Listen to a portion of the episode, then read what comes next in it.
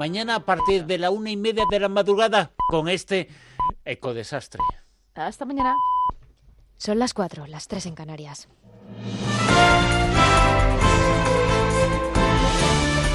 Noticias en Onda Cero. ¿Qué tal? Buenas noches. La presidencia chilena de la Cumbre del Clima pide ayuda a España para conseguir que las negociaciones avancen. Aunque la COP25 debería haber acabado el viernes, a estas horas, los representantes de los casi 200 países que participan en ella siguen reunidos intentando llegar a un acuerdo con el que cerrar esta accidentada cita. Aunque la presidencia chilena de la Cumbre ha convocado hoy varios plenarios para acercar posturas, lo cierto es que esta COP aún podría acabar en fracaso. En la reunión de las 12 de esta noche, Carolina Schmidt, la ministra de Medio Ambiente chilena, ya avisaba de que el acuerdo se avecinaba difícil. Ha sido largo, ha sido duro, ha sido difícil encontrar consenso que nos permitan avanzar con ambición en las demandas que hoy día la gente espera de nosotros. Ante esta dificultad, Schmidt ha pedido a la ministra de Transición Ecológica española, Teresa Rivera, que le ayude a desatascar las negociaciones. En concreto, a Rivera le ha encargado que acuerde con el resto de países cómo encajar la llamada que esta COP25 debe hacer a los gobiernos para que presenten planes de recorte de emisiones más duros en 2020. Y más asuntos en Estados Unidos, el Comité Judicial ha aprobado el proceso de impeachment contra Donald Trump por sus supuestas presiones al gobierno de Ucrania, un proceso que podría acabar en su destitución. Si la semana que viene la Cámara de Representantes de mayoría demócrata vota a favor, Donald Trump se convertiría en el tercer presidente de la historia del país en, en someterse a este proceso. Corresponsal en Washington, Agustín Alcalá. Donald Trump recibió ayer el voto en el Comité Judicial de la Cámara de Representantes que le convertirá en el tercer presidente de la nación en enfrentarse a un juicio para expulsarle de la Casa Blanca, aparentando fortaleza, seguridad y hasta amenazante. Es una caza de brujas, una mentira, una farsa. No se hizo nada malo. Es una cosa horrible utilizar el impeachment. Lo están convirtiendo en algo trivial. Y déjenme que les diga, algún día habrá un presidente demócrata y una Cámara de Representantes republicana y me supongo que se acordarán de esto. El presidente busca defenderse y salir completamente exonerado en el Senado, pero los senadores republicanos que actuarán como jurados en el juicio parece que tienen otras ideas y no desean un espectáculo ni un circo porque temen que un Trump desenfrenado haga mucho daño al país y a sus posibilidades de mantenerse en el despacho Val el próximo año. Y volviendo a nuestro país, termina la segunda jornada del Congreso del PSC en el que Miquel Iceta ha sido reelegido como primer secretario del partido para los próximos tres años. El flamante líder del PSC ha inaugurado su mandato con un discurso en el que revelaba su primer objetivo, recoser el país. Nos proponemos contribuir a recomponer la fractura, a volver a recomponer el país y a proporcionarle un gobierno que gobierne para las personas concretas. Y esta es la razón fundamental por la que me he vuelto a presentar como candidato a la primera secretaría del partido. Además, en este Congreso el PSC ha decidido mantener que Cataluña es una nación y que España es una nación de naciones. Creen que este es el camino para llegar a una España plurinacional en la que se puedan recomponer los consensos rotos. Y en medio de las críticas de algunos de los varones territoriales contra Miquel Iceta por mantener esta posición, la vicepresidenta del Gobierno en funciones, Carmen Calvo, ha salido este sábado en defensa del líder del PSC. Calvo ha reivindicado que lo más progresista que se puede hacer es buscar una solución con Cataluña a través del diálogo las soluciones de la situación que se puede crear en el orden territorial vendrán de nuestra mano y vendrán de nuestra mano lo razonable es lo único que excluye la contienda. Los socialistas somos gente de puentes de esta manera, Carmen Calvo ha defendido la negociación del Partido Socialista con Oriol Junqueras. Cree que un gobierno que debe negociar para todos los españoles, incluidos los catalanes, debe negociar con los catalanes y por eso los socialistas no dudarán en tender puentes. Hablamos de los resultados que nos ha dejado la jornada del sábado. Granada 1, Levante 2, Real Sociedad 2, Barcelona 2, Athletic de Bilbao 0, Eibar 0 y Atlético de Madrid 2, Osasuna 2. Y para la jornada de hoy, a las 12 Getafe Valladolid, a las 2 Celta Mallorca, a las 4 Español Betis, a las 6 y media Sevilla Villarreal y a las 9 Valencia Real Madrid. Y repasamos uno de los partidos de la jornada de ayer. El Atlético de Madrid derrotó por 2 a 0 a los Asena en un duelo de alto nivel en el que ambos partidos pusieron todo de su parte. Pese a empezar superados por el rival, gracias al acierto de Morata y de Saúl, los rojiblancos consiguieron taladrar la portería de un formidable Sergio Herrera. Nosotros lo dejamos aquí, más noticias a partir de las 5, pero ya saben que pueden seguir informados siempre a través de nuestra web en ondacero.es. Síguenos por internet en ondacero.es.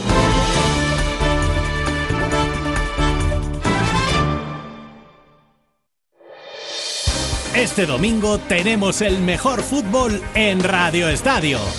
A las 2 de la tarde en la web, en la app y en el 954 de la Onda Media de Madrid, Celta Mallorca. Y a partir de las 3 en todas las emisoras de Onda Cero, Español Betis, Sevilla Villarreal, Valencia Real Madrid y atención especial a la Segunda División, Oviedo Cádiz. Este domingo, Radio Estadio, con Antonio Esteba y Javier Ruiz Taboada. Te mereces esta radio. Onda Cero, tu radio.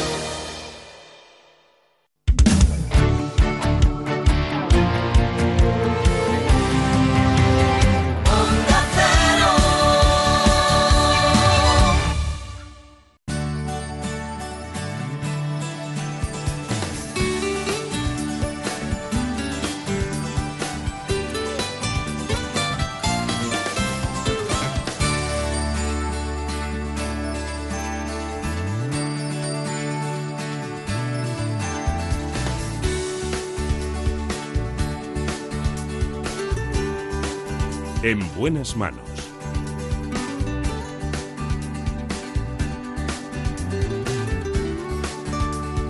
El programa de salud de Onda Cero.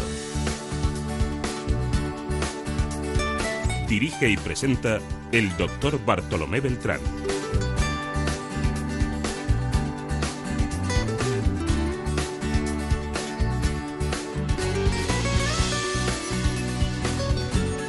Hola, muy buenos días. Me alegro mucho de saludarles. Días especiales y siempre los mismos trastornos, aquellos que afectan a gran población, que siempre nos desbrozan aquí en este espacio los mejores especialistas. Vamos a hablar ahora de trastorno bipolar. Lo haremos con un psiquiatra del Hospital Ramón y Cajal de Madrid, el doctor José Manuel Montes. En el estudio en la producción, Marta López Llorente. Como siempre, nuestro técnico, hoy, David Fernández.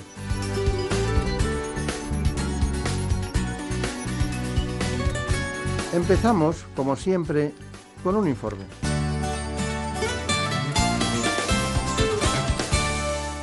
El trastorno bipolar, antiguamente llamado psicosis maníaco-depresiva, es una enfermedad mental caracterizada por una alteración del estado de ánimo, con alternancia o combinación de los episodios maníacos, en los que la persona se siente eufórica, y depresivos, en los que reina la apatía y una profunda tristeza. España, con cerca de un millón de personas afectadas, es líder en número de pacientes, aunque solo están diagnosticadas 300.000. Otras veces se confunde con esquizofrenia, trastornos de la personalidad y de la conducta o con problemas relacionados con drogas o alcohol. Esta dolencia afecta por igual a hombres y a mujeres y suele aparecer en el inicio de la edad adulta, entre los 20 y los 30 años. Pero con el diagnóstico y los tratamientos adecuados se puede llevar una vida normal. Lograr una detección correcta y precoz y luchar contra la estigmatización son los principales retos a los que se enfrentan tanto los profesionales como los afectados de trastorno bipolar. Vamos a, ver si desbrozamos lo que es el trastorno bipolar, que se ha convertido en una expresión muy frecuente. Antes decían, tiene reuma, ¿no? Y nosotros hablamos de reumatismos porque son muchos. Y el reuma no existe, existen determinados reumatismos, ¿no? Hasta incluso psoriásicos. Y este es bipolar, o esta es bipolar, es una expresión muy negativa que estamos acostumbrados a hacerla, pero no sabemos lo que hay detrás. Detrás hay personas que tienen un trastorno bipolar y otras que no lo tienen, simplemente que son interpretadas por los demás de esa forma. Por eso hemos, eh, hemos echado mano de nuestra agenda, de la agenda de los buenos, de los grandes especialistas, y hoy tenemos con nosotros al doctor José Manuel Montes, que trabaja en el Hospital Ramón y Cajal de Madrid. Pues nada, hay una cuestión, eh, ¿cómo, ¿cómo se ha dicho ya que hay, se, se alternan periodos depresivos con euforia, ¿no? ¿Nos puede matizar ese, ese, ese, concepto? Sí, el trastorno bipolar básicamente es eso, alternancia de periodos de euforia con periodos de depresión. Claro, todo esto bien entendido, en el sentido de que, bueno, todos tenemos momentos que estamos alegres y todos también tenemos momentos que estamos tristes. Las emociones es algo que, que es necesario, que nos ayudan a avanzar. Pero el problema es cuando se rompe este equilibrio y las emociones se disparan. Como tú bien sabes, todo en el organismo está bajo control, regulado, la temperatura, la glucosa se mantienen dentro de unos márgenes. Cuando se dispara la alegría, si normalmente tendemos a normalizarla, incluso cuando nos dicen que una, noticia maravillosa, al final bajamos, o una situación muy triste, al final remontamos. El problema del paciente con trastorno bipolar es que no remonta, esa emoción se dispara yo les suelo explicar que les falla el termostato de la temperatura que regula la temperatura de estas alas, se va disparando, se va disparando y al final llega a la manía, si es por arriba, o a la depresión profunda por abajo. Bueno, eh, entonces, eh, si lo lleváramos a nivel bioquímico o de neurotransmisores, nos encontraríamos como si hubiera unas, eh, una excesiva serotonina en un momento y que bajara en otro momento o porque algo no tenemos métrica como es el colesterol o es la hipertensión o es las transaminasas. ¿Hay alguna métrica de esto? Claro. Ese es el problema, que todavía el cerebro es un organismo muy complejo que no lo conocemos. Cada vez conocemos más, conocemos algo de los neurotransmisores, pero sería una explicación muy sencilla y, superficial es algo mucho más profundo que afecta a estructuras de las emociones, a muchos eh, de los componentes de las estructuras del cerebro y no podríamos establecerlo así. Cada vez tenemos más herramientas y tenemos incluso pruebas de neuroimagen que nos permiten ver cómo, cómo va variando esto. Todavía no es diagnóstico, pero la realidad es que cada vez vamos a poder diagnosticarlo mejor, sobre todo desde el punto de vista clínico. Yo creo que lo fundamental es quedarnos con la idea de que es una enfermedad del cerebro, que afecta al cerebro. Y eso es un paso muy importante porque hay personas que todavía no saben lo que es una enfermedad mental, piensan que es algo que está en la, en la entelequia de algún lugar de su esencia, ¿no? y sin embargo está ahí porque es el producto de la mente. Eh, las enfermedades mentales son enfermedades del cerebro que afectan a nuestras funciones superiores, en este caso las emociones. Ahora hablaremos de eso porque vamos, me parece que usted y yo vamos a discutir hoy positivamente. ¿no? Eh, me imagino que para llegar a un diagnóstico usted ha rechazado las, las, sustancias, ha rechazado los neurotransmisores, no tenemos esos parámetros, pero usted cómo llega a la conclusión de que alguien tiene un trastorno bipolar y no es un depresivo o no es un, un eufórico patológico. Mm, claro, ese es el problema que tenemos en psiquiatría, que no tenemos una prueba definitiva como en el resto de las especialidades, una analítica, una prueba genética, que la hemos buscado, porque es un trastorno eh, genético. Pero mm, lo que tenemos es la entrevista clínica en la cual los psiquiatras estamos cada vez mejor entrenados, porque cada vez lo diagnosticamos mejor, afortunadamente. Hace unos años se tardaba en diagnosticar el trastorno bipolar una media de 10 años, ahora lo hemos reducido a la mitad. Eso significa que estamos bien entrenados y que somos capaces de, realizando una entrevista clínica adecuada, el poder diagnosticar al paciente, a pesar de no tener las herramientas todavía en nuestra mano. Claro. Pero ha habido expertos y algunos textos que indican que hay un trastorno bipolar tipo 1 y otro tipo 2. ¿Qué quiere decir eso? Sí, se ha comentado que se diagnosticaba mal en muchas ocasiones, que se confundía con otras patologías. El tipo 2, sobre todo, con el que más se confunde es con la depresión. La depresión normal, la que llama las personas, eh, tengo una depresión y me ponen unos antidepresivos. Cuando es recurrente, eh, es muy frecuente que pertenezca a lo que llamamos el espectro bipolar, al tipo 2, que sería la presencia sobre todo de depresiones y algún periodo de euforia que no alcanza un nivel muy alto. Es una, lo que llamamos la hipomanía, La hipomanía es un periodo de mayor funcionamiento, incluso a veces de mayor eh, capacidad para relacionarte, de un periodo donde duermes menos, trabajas más. Y este sería el tipo 2, frente al tipo 1, donde ese episodio de euforia ya mm, se sale de la realidad y normalmente lleva a la necesidad de ingreso porque el sujeto está fuera de control. ¿Por qué acuden a la consulta si es que acuden? Porque hay muchos que no acuden. claro. ¿Por, qué acuden a la consulta? Sobre todo por depresión. Claro. La sintomatología depresiva, por otra parte, es la más frecuente. Tienen más, en general, más periodos de depresión y son más difíciles de tratar. Es más complicado. No es igual una depresión llamada unipolar que la depresión bipolar es mucho más difícil porque también los antidepresivos lo único que van a hacer a veces es inducirles el viraje hacia el otro polo y vuelta a empezar, ¿no?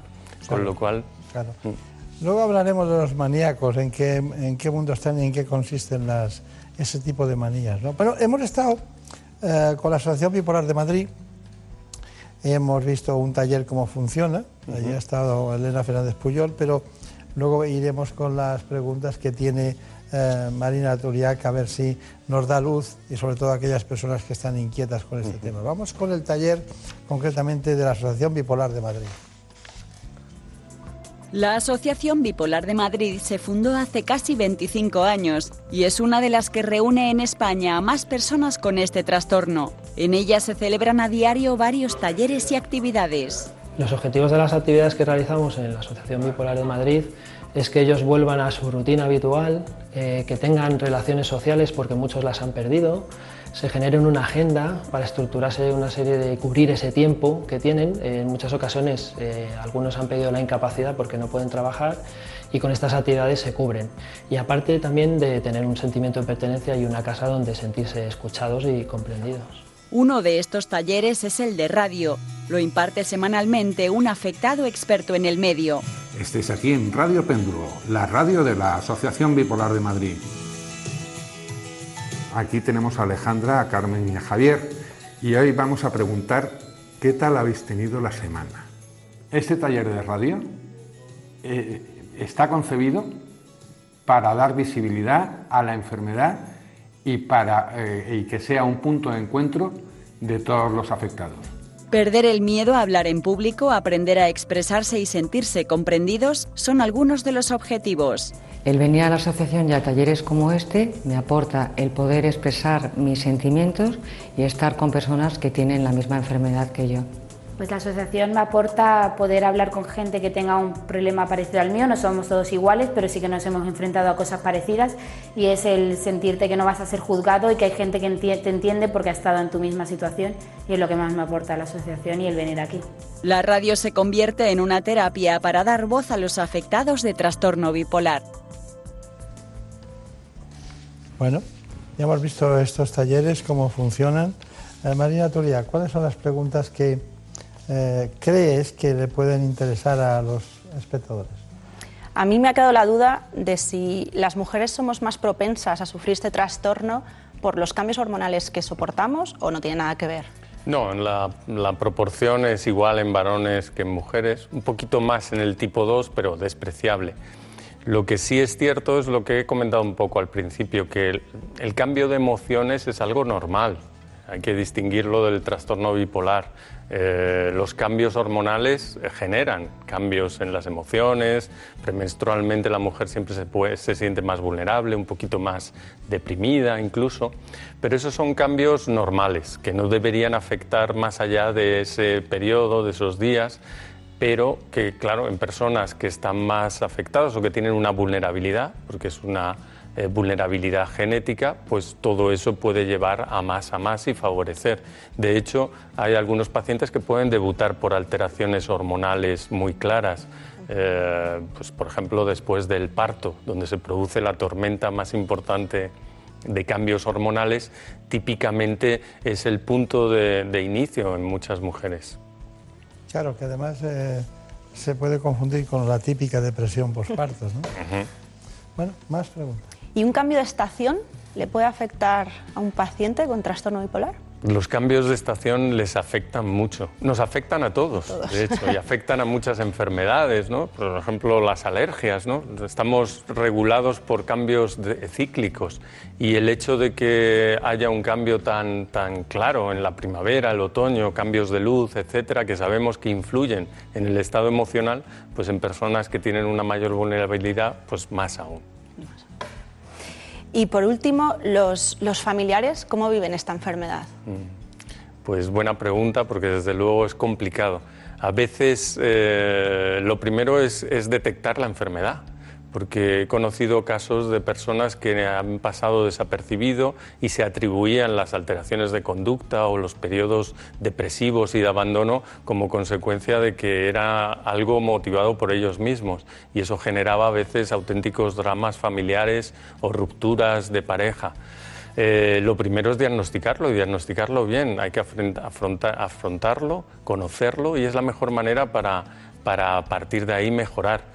En condiciones normales y con un buen tratamiento, ya hemos visto a personas que desarrollan una actividad totalmente normal y muchos de mis pacientes trabajan con absoluta normalidad, incluso en puestos muy altos de responsabilidad y con trabajos muy bien cualificados. Es decir, esto no está reñido con la discapacidad. Evidentemente, como en todo, pues hay enfermedades más graves, como en todas las enfermedades. Pero lo, que el mensaje que tenemos que enviar es que estos pacientes pueden vivir con absoluta normalidad. Y lo importante de tratarse, me imagino, ¿no? Porque algo, un trastorno no tratado puede acabar en suicidio. Evidentemente, el riesgo de suicidio eh, existe, es probablemente la enfermedad que hay detrás más frecuentemente de un suicidio y bueno, la mejor manera de prevenirlo es tratar. Si no lo tratamos, pues entonces hay más probabilidades y el suicidio es una causa de mortalidad muy importante en los países desarrollados. Hay que hacer campañas y yo creo que estos, eh, eh, este foro, el permitirme estar aquí en este programa y lanzar un mensaje de normalización de la enfermedad mental y que los pacientes que no están diagnosticados o que sospechan que pueden tenerlo, pues que acudan con normalidad al psiquiatra, que como ven no tenemos aspecto extraño ni raro y lo que queremos es ayudar a las personas. No quería, no quería pasar por alto el, el hecho de que no decimos que cualquier trastorno bipolar lleva al suicidio, sino que solo es en un porcentaje determinado de casos en lo que se cargan las cintas sobre la depresión más que sobre la euforia. ¿no? Claro, claro, sí, sí. Hace 10 años eh, empecé con síntomas como alucinaciones, delirios, falta de sueño, eh, aumento de actividades placenteras de todo lo que me gusta, eh, pero elevado a una velocidad impresionante. Y a los, me, diagnosticaron el brote psicótico y al cabo de seis meses que me dio otros prebrotes psicóticos cuando me diagnosticaron el trastorno bipolar. Hasta ahora que llevo tres años eutímica o estabilizada, la calidad era casi normal, un poco de cansancio y quizás eh, por el litio tengo temblores en, las manos y rigidez que me impiden eh, a veces escribir, pero por lo demás prácticamente normal. Y en unos meses tenemos pensado el psiquiatra y yo insertarme ya en la vida laboral. Mi relación con mis compañeros de trabajo, con mis amigos y con mi familia es excelente y en el pasado eh, con mi expareja eh, a causa del trastorno bipolar se deterioró. Pues cuando tenía 17 años, en primer bachillerato, tuve un episodio de agresividad con un compañero, me enfadé mucho con él, mis padres se preocuparon, me llevaron al hospital y de primeras no se me dijo mi diagnóstico 100%, pero sí que se sabía o me dijeron que probablemente era bipolar y empezaron a darme medicación para gente bipolar y ya al cabo de un año, dos años o así es cuando ya me confirmaron que 100% seguro yo era bipolar, pero era algo que yo ya sabía porque me lo sentía, vaya. Pues mi calidad de vida creo que es muy buena, tengo vida social normal, vivo con mi novio desde hace un tiempo y estudio, estoy en cuarto de carrera y estudio periodismo. No creo que sea un impedimento el ser bipolar en tener una vida pues, normal o bastante buena. Yo a una persona que esté en mi misma situación le diría que aparte de, dejarse ayudar por profesionales, eh, tiene que en primer lugar aceptar que tiene la enfermedad y tomar él mismo las riendas de la enfermedad con herramientas día a día luchando para lograr la estabilización. Gran trabajo de nuestros compañeros, de Elena Fernández Puyol, en este asunto del testimonio. ¿Qué le ha parecido a usted? Pues muy bien, muy adecuado y, bueno, algo que... ¿no? Sí, sí, efectivamente. Me agrada mucho pues ver a, personas que, que, están ahí dando la cara y mostrando su normalidad, ¿no? Que eso sería lo, suyo, que muchas de las personas afectadas pues pudieran decirlo y que viéramos todos, la sociedad, que el tener una enfermedad mental como el trastorno bipolar no está reñido con la normalidad. ¿Hay algún medicamento, alguna medicación o algún, eh, algún tipo de psicoterapia o, ayuda cognitiva con las personas que tengan eh, alteraciones del estado de ánimo? Sí, bueno, en trastorno bipolar desde luego tenemos que utilizar primero el tratamiento farmacológico, esa es la base, ¿no? Y luego nosotros hacemos programas de lo que se llama psicoeducación, que es el empoderar al paciente dándole el conocimiento máximo posible de la enfermedad eh, de qué se trata, cómo se produce, cuáles son las posibles causas, eh, cómo pueden detectar incluso los, los inicios de los, de los, primeros síntomas de la recaída para evitarla cuanto antes, eh, qué pautas de vida deben de seguir para ayudarse a estar mejor, etcétera, etcétera. Y todo eso les ayuda pues a, tener ellos mismos una herramienta propia para detectar la, recaída y así poder evitarla y por lo tanto la evolución es mucho mejor. Bien, nosotros hemos trabajado también de una forma de entender esta patología con la estigmatización. Nos han apoyado algunos profesionales y pacientes que dan su opinión sobre este asunto. Vamos a verlo. En la actualidad sigue existiendo una estigmatización respecto a la enfermedad mental porque se siguen aplicando conceptos antiguos. Hoy ha cambiado radicalmente las oportunidades que hay para abordar los problemas del trastorno mental y hay soluciones y si se aplican recursos eh, se pueden curar o revertir gran parte de las consecuencias de un trastorno mental. En relación al estigma, hay, digamos que hay dos caras. Uno es el estigma de la propia sociedad por la falta de información, que para eso los medios nos ayudáis mucho en ello y a nivel asociativo con las actividades que hacemos. Y otro es el autoestigma, que es el propio afectado se, estigmatiza con la culpabilidad, por ejemplo, en relación a, sus conductas y sus actos, bien en un episodio de depresión o de hipomanía o manía. La estigmatización, por mi parte, yo no la he sentido lo que sí que he tenido es autoestigmatización. O sea, he sido yo misma la que he tenido miedo a que me estigmatizaran, pero luego la gente ha reaccionado mejor de lo que yo pensaba. Lo que hay es una falta de información terrible. Pienso que hay mucha estigmatización en torno a las enfermedades y trastornos mentales y que siempre lo ha habido, y creo que el problema es porque la gente se apiada de alguien que pueda tener diabetes o que esté en silla de ruedas porque lo ven un problema físico y un problema real y creo que la gente no le da validez a los problemas mentales y se creen que es algo que tú eliges cuando ese no es el caso. Está bien. Bueno, Marina Turiac, antes de las conclusiones del, de nuestro especialista invitado, eh, ¿tienes eh, algo que preguntar más? Cuando hablamos de esta enfermedad, yo pienso en el alma, en es decir, esta enfermedad está en el cerebro. Si nos hiciéramos una resonancia magnética, encontraríamos algún aviso de que tenemos, podemos ser propensos a sufrirla. Como hemos dicho antes, es complicado todavía tener herramientas claras de diagnóstico pero sí que cada vez más estamos utilizando pues, resonancia magnética funcional, donde vemos las alteraciones que se producen durante la manía y la depresión y podemos detectarlas. Por lo tanto, eh, es una señal evidente de que es una enfermedad que afecta al cerebro, sin duda, no afecta a otras cosas, no es culpa del paciente, se pueden alterar las neuronas que rigen las emociones, igual que las neuronas que rigen la conducta de la, mover la mano, como en el Parkinson que te genera temblor, y el enfermo no es ni peor ni mejor porque tenga unas neuronas de un lado o de otro. Es simplemente una enfermedad cerebral y por lo tanto así hay que tratarla y concebirla. Está bien.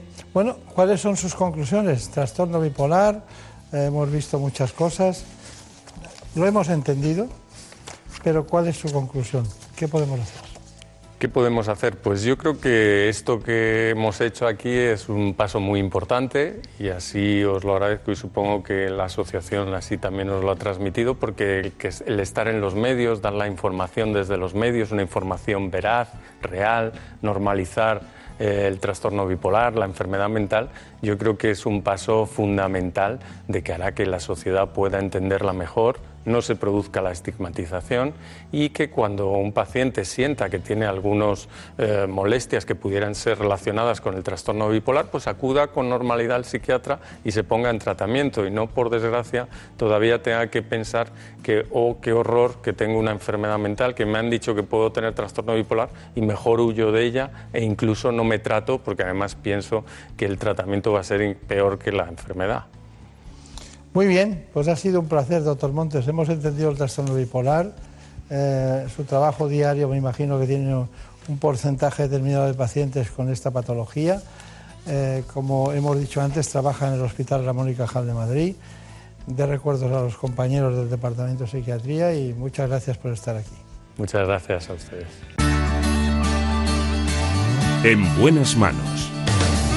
El programa de salud de Onda Cero. Dirige y presenta el doctor Bartolomé Beltrán.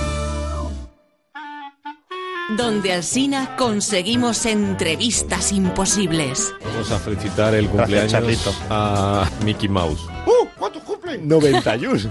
Oye. Es un hombre que ha roto su cadena de frío para concedernos esta entrevista. Se llama Walt Disney. Buenos días, señor Disney. Buenos días, Alsina. Perdone que estoy cogiendo la postura en la silla, ¿eh? Waldomero. Waldomero Disney. Atravesamos la grieta espacio-temporal. Con nosotros, don Francisco de Goya. Francisco de Goyo. Pero eh, usted siempre se le ha conocido como Goya. Lo que pasa es que yo ya era inclusivo, entonces dudé si llamarme de Goye, de Goya, de Goyo, y al final dije, pues, De Galle. arroba. Francisco de Goya, arroba. Le va a ir el cuadro en firma. Muy bien. De lunes a viernes, de 6 a 12 y media de la mañana, más de uno. Donde Alsina. Te mereces esta radio. Onda Cero, tu radio. Es lógico. Murprotec, empresa líder en la eliminación definitiva de las humedades, patrocina la salud en nuestros hogares. ¿Te lo dije o no te lo dije? Sí, papá. Si es que nunca me haces caso. ¿Cuánto dinero te has gastado ya en, las dichosas humedades para nada? Tienes razón, papá. Si hubieras llamado Murprotec desde el principio, otro gallo cantaría. Que te elimina las humedades de forma definitiva y te dan una garantía de hasta 30 años. Anda, pásame el contacto, porfi. Llama al 930 1130 o entra en murprotec.es. Es que lo que no sepa un padre. Como el perro y el gato, un programa para todas las edades y para todos los amantes de los animales. Un programa sin fronteras. Buenas tardes, Mencía. Hola. ¿Qué años tienes? Nueve. Dime cinco animales que hayas visto en dibujos animados. A ver. El perro Snoopy. León. ¿León? Simba. Oh, mira, muy bien. Acá desde Mírale. California escuchando Onda Cero. Cuando se ayuda a un animal en desventaja, uno se siente como un héroe. Así que empecemos a ayudar a los animalitos que ellos no tienen manera de poder defenderse ellos mismos. Qué bueno, ¿ves? Como el perro y el gato, con Carlos Rodríguez. Los sábados a las 3 de la tarde y los domingos a las 2 y media. Patrocinado por Menforsan, los especialistas en cuidados, higiene y cosmética natural para las mascotas. Te mereces esta radio. Onda Cero, tu radio. Una de las finales más increíbles de la historia fue la final de la Champions de 1999 en el Camp Nou. El Manchester United arrebató al Bayern de Múnich el título marcando dos goles en el tiempo de descuento. Un partido que se recuerda como el milagro del Camp Nou. El fútbol deja partidos inolvidables. No te pierdas ninguno. Vive todos en Radio Estadio con Antonio Esteba y Javier Ruiz Taboada.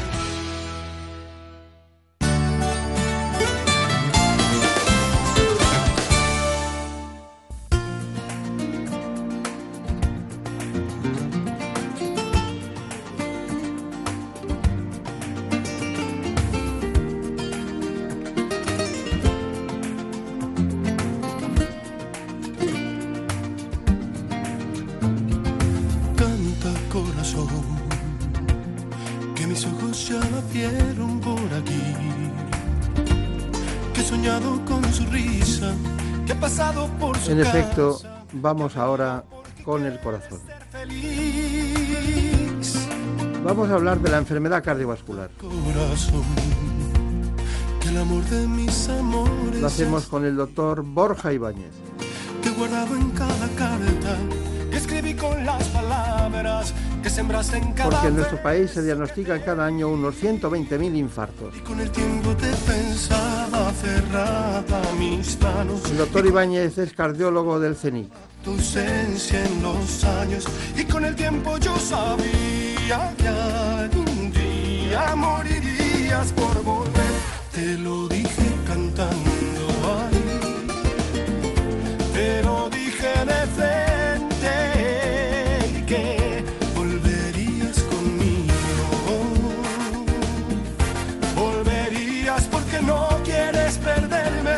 Antes de cualquier otra cuestión, les propongo a todos ustedes cuáles son las coordenadas en cardiología de lo que es la enfermedad cardiovascular.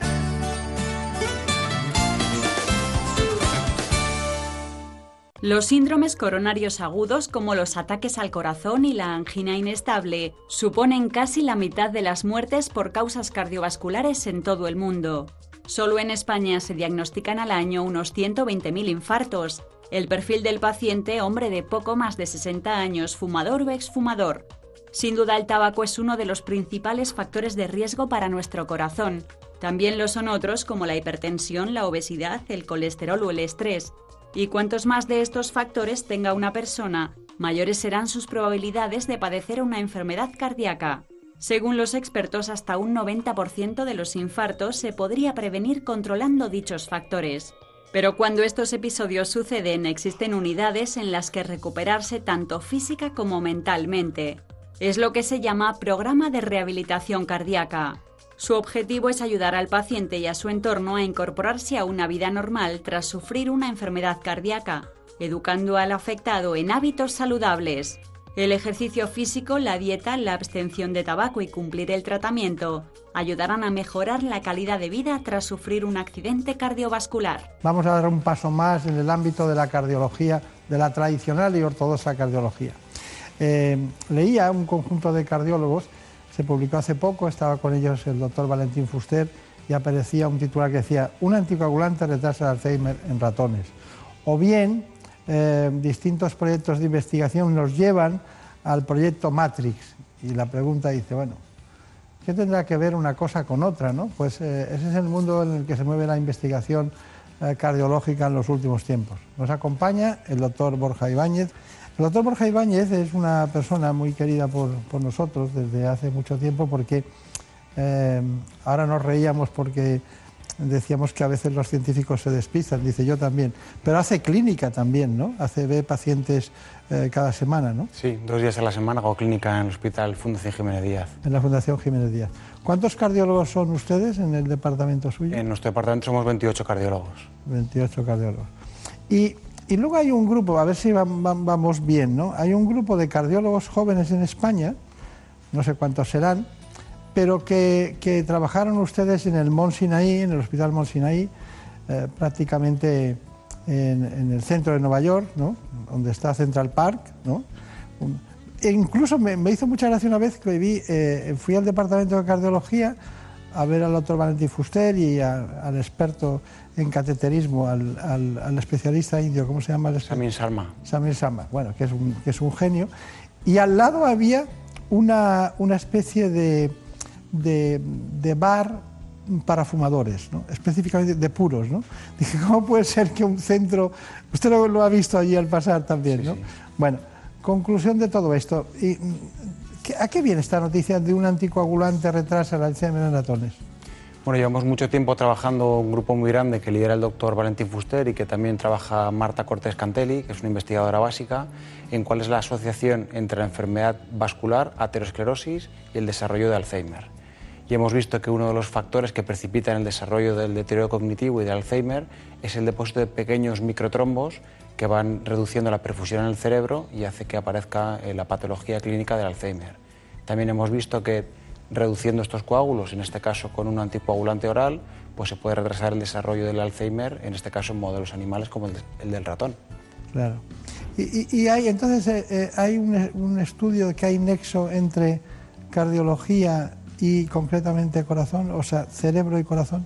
Muchísimos. De hecho, nosotros tenemos un programa eh, completo en el CENIC, el Centro Nacional de Investigaciones Cardiovasculares, que estudia la asociación entre corazón, vasos arteriales y el cerebro, principalmente con el outcome de la función cognitiva, pero también otras patologías tradicionalmente solamente estudiadas desde el campo de la neurología, que se ve que tiene unos factores de riesgo muy parecidos con la enfermedad cardiovascular y la aterosclerosis en particular. Pacientes eh, cardiovasculares. Muy, frecuentes, tengo datos que, asustan, ¿no? 17 millones de muertes en el mundo por enfermedades cardiovasculares, bueno, datos de que el infarto miocardio constituye el 50% eh, de toda la mortalidad cardiovascular, ¿no? Y me decía Marina Turia, me decía, pero y la gente hace rehabilitación cardíaca porque se salvan mucho, hay muchas personas, un porcentaje muy alto, que se vuelven a su casa con unos tratamientos determinados.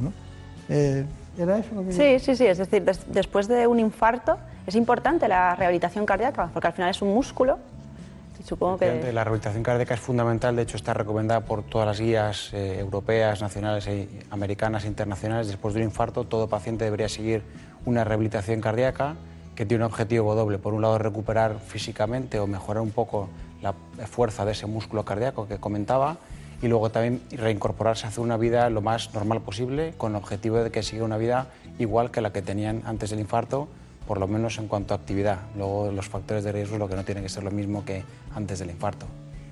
Está bien, está bien. Bueno, em, hemos hablado ya de anticoagulantes, ¿no? Y hay muchos pacientes que se ven obligados a, tomar anticoagulantes durante toda la vida, ¿no? Pero claro, tenemos el sintrón por una parte y los anticoagulantes orales.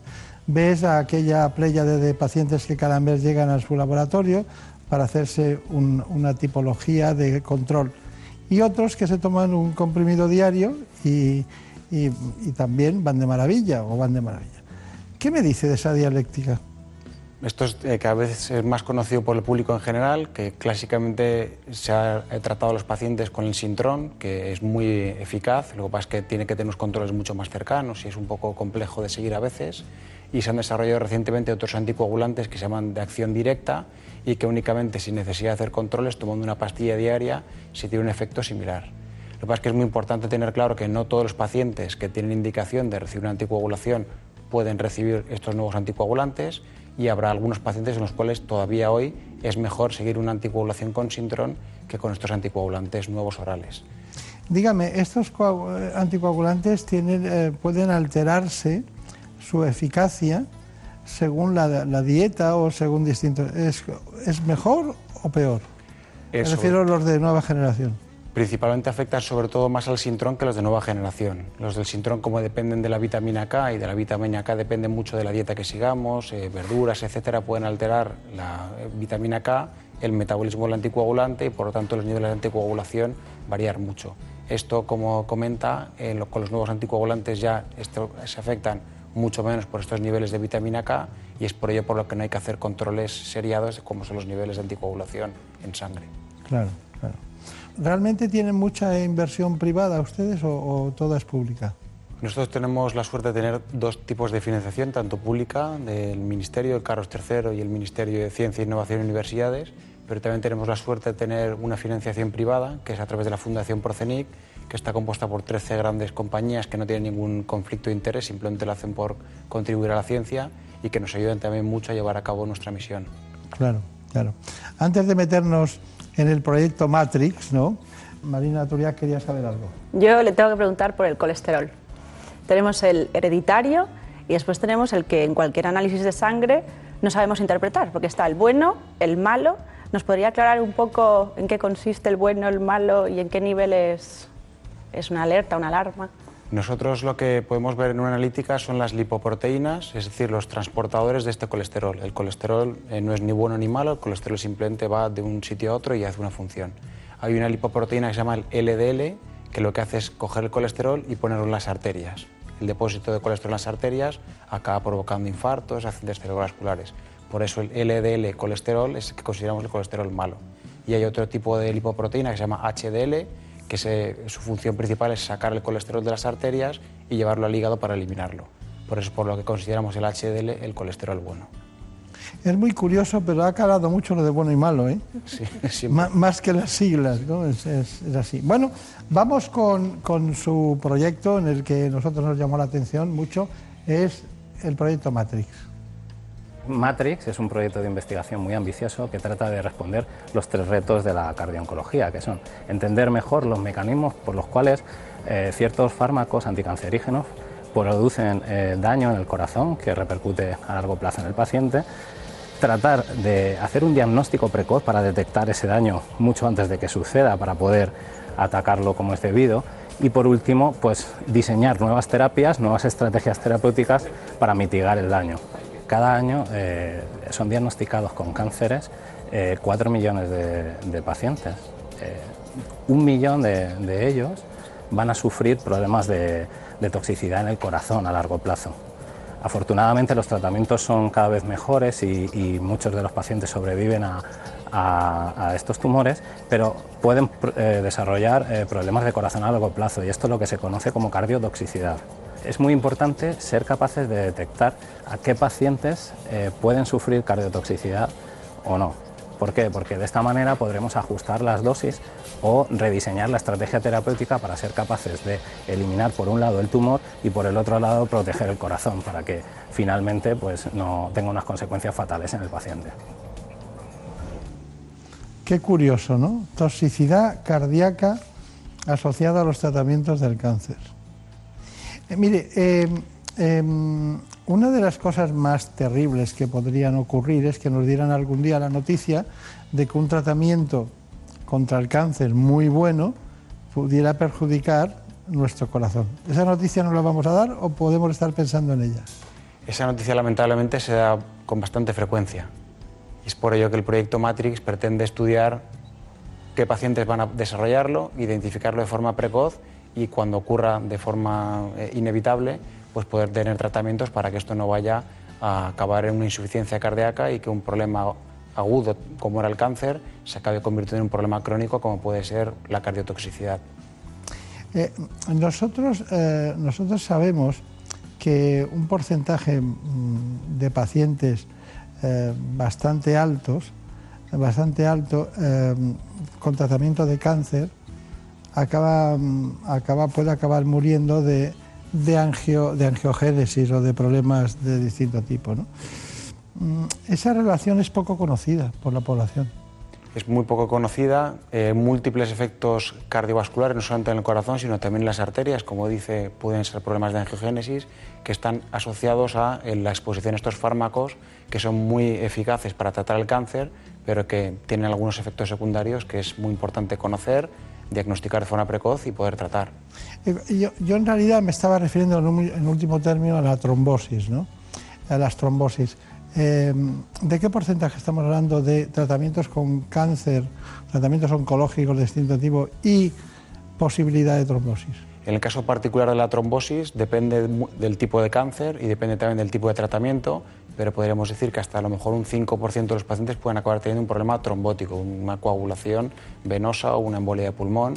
Es, eh, la asociación principal de la trombosis es sobre todo con el propio desarrollo del cáncer los tratamientos contra el cáncer, aunque también pueden provocar trombosis, pero es menos frecuente que el propio cáncer sea el que desarrolla un trombo. De hecho, en muchas ocasiones el diagnóstico primero es un paciente que viene con una trombosis venosa o una embolia de pulmón y que posteriormente se ve que la causa subyacente era el desarrollo de un cáncer o de un tumor de diferente localización. Este programa no está hecho para asustar a nadie, pero para, para trasladar el conocimiento que tienen ustedes en ese sentido. Pero también hay tratamientos para evitar que esas trombosis ocurran. Efectivamente, es muy importante tanto tratamientos de hábitos de vida y de, de eh, pues, medias de compresión, moverse mucho, etcétera, como cuando sea necesario también tratamientos farmacológicos. Claro, claro, claro. Poco conocidos y, incluso por, el ámbito sanitario, ¿no? Sí. Es muy curioso, pero es así. Bueno, eh, hay muchas personas, siempre eh, cuando se habla de las células se habla de las mitocondrias, ¿no? que es, por decirlo de alguna manera, una gran central energética. ¿no? Eh, se ha estudiado, yo creo que poco, a lo mejor usted dice no se ha estudiado mucho, pero la mitocondria para mí es, es desconocida, muy desconocida la mitocondria. Entonces, ¿me podría decir exactamente qué hacen ustedes a nivel, en, su trabajo científico a nivel de mitocondria, esas células que también pueden ser cardíacas? El proyecto Matrix que estamos hablando está centrado, de hecho el acrónimo viene de mitocondria, desarrollo de nuevos tratamientos centrados en la mitocondria para evitar esta cardiotoxicidad y de hecho la mitocondria en el corazón es un orgánulo que es absolutamente imprescindible. En todas las células lo es, pero en el corazón sí cabe más, porque las células del corazón están latiendo continuamente, no descansan y tienen una necesidad de eh, producción energética altísima. Cualquier daño en estos orgánulos, que son los que producen la energía para que pueda funcionar el corazón, en un órgano que está en constante movimiento, pues el daño puede ser eh, muchas veces irreversible. Entonces, por ello que nosotros estamos centrados en estos orgánulos, porque también sabemos que el tratamiento eh, contra el cáncer más frecuentemente utilizado y probablemente el más eficaz, que son las antraciclinas, el efecto tóxico que pueden provocar hasta en un 25% de los pacientes es porque llegan al corazón y se unen de forma irreversible a esta mitocondria, provocando que tenga una disfunción y eventualmente esto acabe provocando esta insuficiencia cardíaca o esta cardiotoxicidad. Bueno, pues eh, respecto a las mitocondrias, hemos estado con un compañero suyo, el doctor concretamente Carlos Galán, que nos cuenta sobre el proyecto Matrix esto.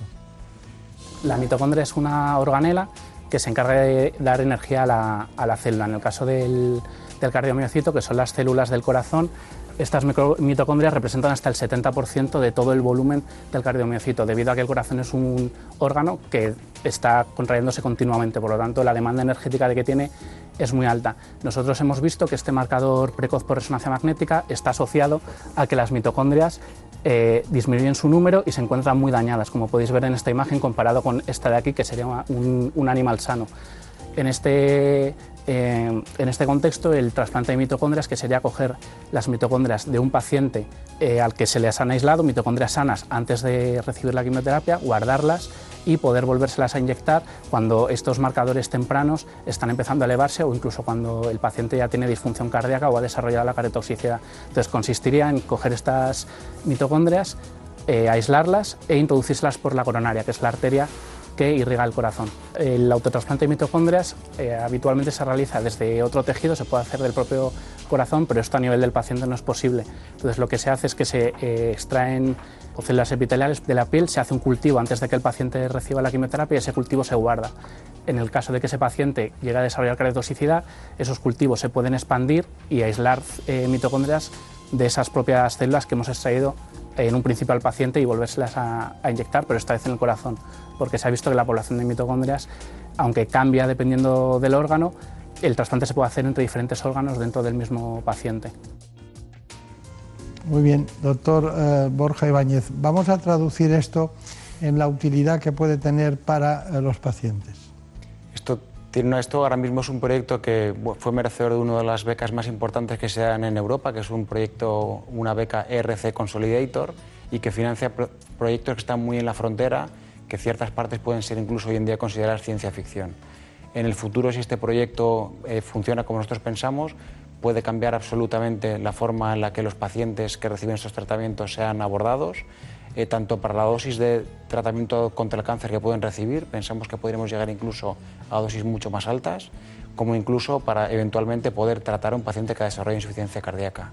Nosotros imaginamos un escenario en el cual un paciente acaba de ser diagnosticado del cáncer, sabemos que va a tener que recibir antraciclinas con dosis altas que tienen un potencial efecto cardiotóxico muy alto y nosotros pretendemos, dentro de cinco años, que es cuando termina el proyecto, poder hacerle una pequeñita biopsia de piel al paciente, sacarle una muy pequeñita muestra, dejarla guardada y en el caso de que ese paciente desarrolle eh, toxicidad y tenga insuficiencia cardíaca, nosotros de esas células que ya habíamos sacado de la piel podemos expandirlas en un cultivo, sacar esas mitocondrias y podérselas poner en el corazón para que sustituyan las mitocondrias que están dañadas de forma irreversible con las antraciclinas.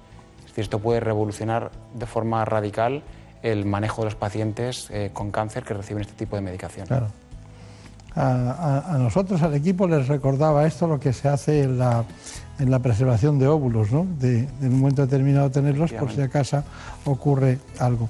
Bueno, em, vamos a ver, cuando hay un infarto, hay de alguna manera inflamación, hay edema, y ustedes eh, han utilizado la resonancia magnética para, para ver cuáles son esas consecuencias. ¿Qué me dice usted de la resonancia magnética? ¿Dónde estamos? Porque cada vez va evolucionando más y se están cargando todas las técnicas de imagen porque ya se llega a, elementos funcionales que, son tan necesarios para ver si un órgano o algún aparato funciona o tiene alguna lesión determinada, ¿no? Antes estábamos hablando del proyecto Matrix, que ahora mismo podría ser ciencia ficción y en cinco años queremos que sea una realidad. Y otro proyecto paradigmático de algo parecido sería el uso de la resonancia magnética. Hace unos años parecía prácticamente imposible poder hacer un estudio prácticamente parecido al histológico, pero de forma no invasiva. Y hoy en día con la resonancia magnética somos capaces de ver la anatomía, es decir, la forma, la función, incluso la composición del tejido del corazón sin utilizar nada de radiación. Es decir, es prácticamente ciencia ficción hecha realidad. Nosotros la utilizamos mucho la resonancia magnética como una herramienta principal y también tenemos un programa de desarrollo tecnológico de resonancia magnética y de hecho tenemos ahora mismo una patente que hemos desarrollado de forma conjunta entre el CENIC y nuestro socio tecnológico, que en este caso es Philips, que tenemos físicos que trabajan dentro del CENIC, liderados por Javier Sánchez González, que es un investigador, y hemos conseguido eh, pasar otra barrera que tenemos con el uso de la resonancia magnética. Hoy en día, para hacer una resonancia magnética un paciente de corazón, aproximadamente hay que estar 45 minutos o una hora, lo cual tiene limitaciones importantes, y con este nuevo desarrollo somos capaces de hacerlo en solamente 40 segundos. Es decir, estamos dando un paso más allá y creemos que con esto todo paciente eh, que tiene eventualmente problemas cardiológicos podría ser sometido a una resonancia magnética y podríamos ver eh, cómo está su corazón de una manera muy precisa. Claro. Ya tiene usted tiempo, ¿eh? porque ya varios proyectos ha dicho dentro de cinco años, o sea, menos mal que lo ha pillado joven, ¿no? Porque si no, no podría decir proyectos a cinco años. Marina tenía, Duriac tenía una pregunta, ¿no? Más, ¿no? ¿En qué casos es necesario un trasplante de corazón?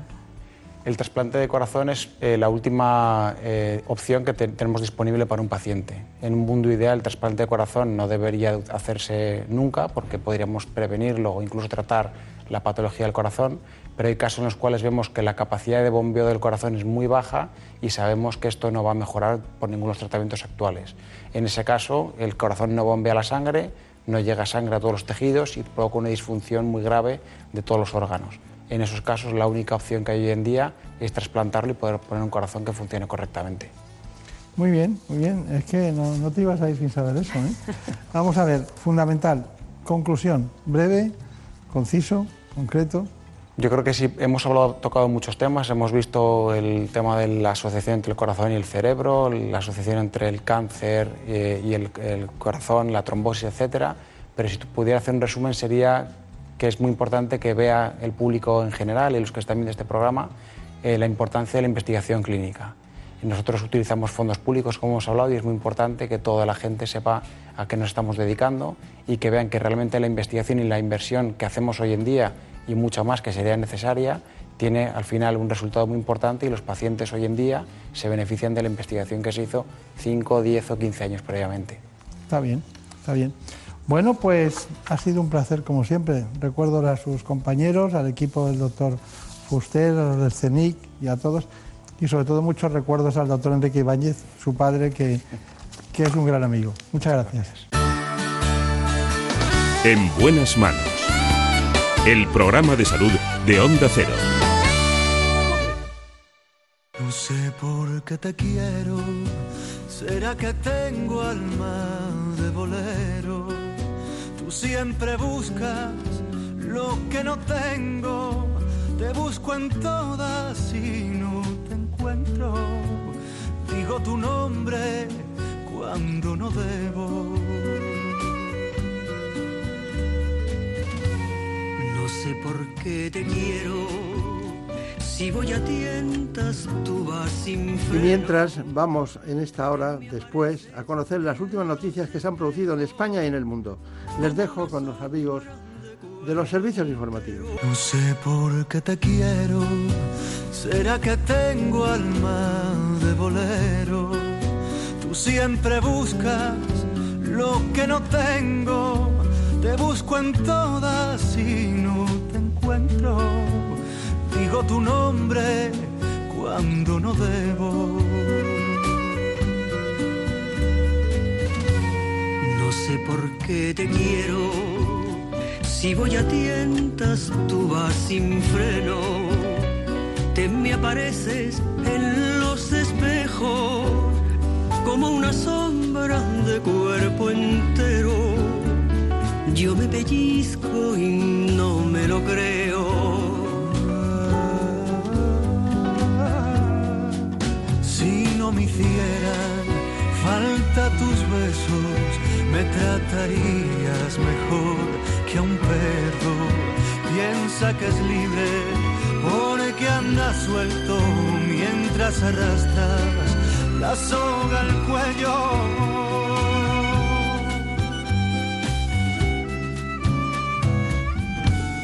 Querer como te quiero no va a caber en ningún bolero. Te me desbordas dentro del pecho, me robas tantas horas que me lo creo.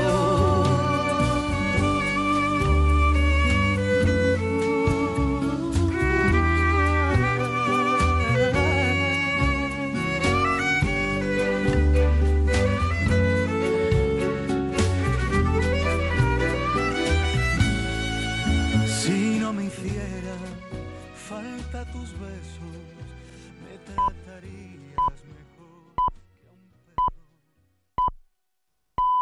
Son las 5, las 4 en Canarias.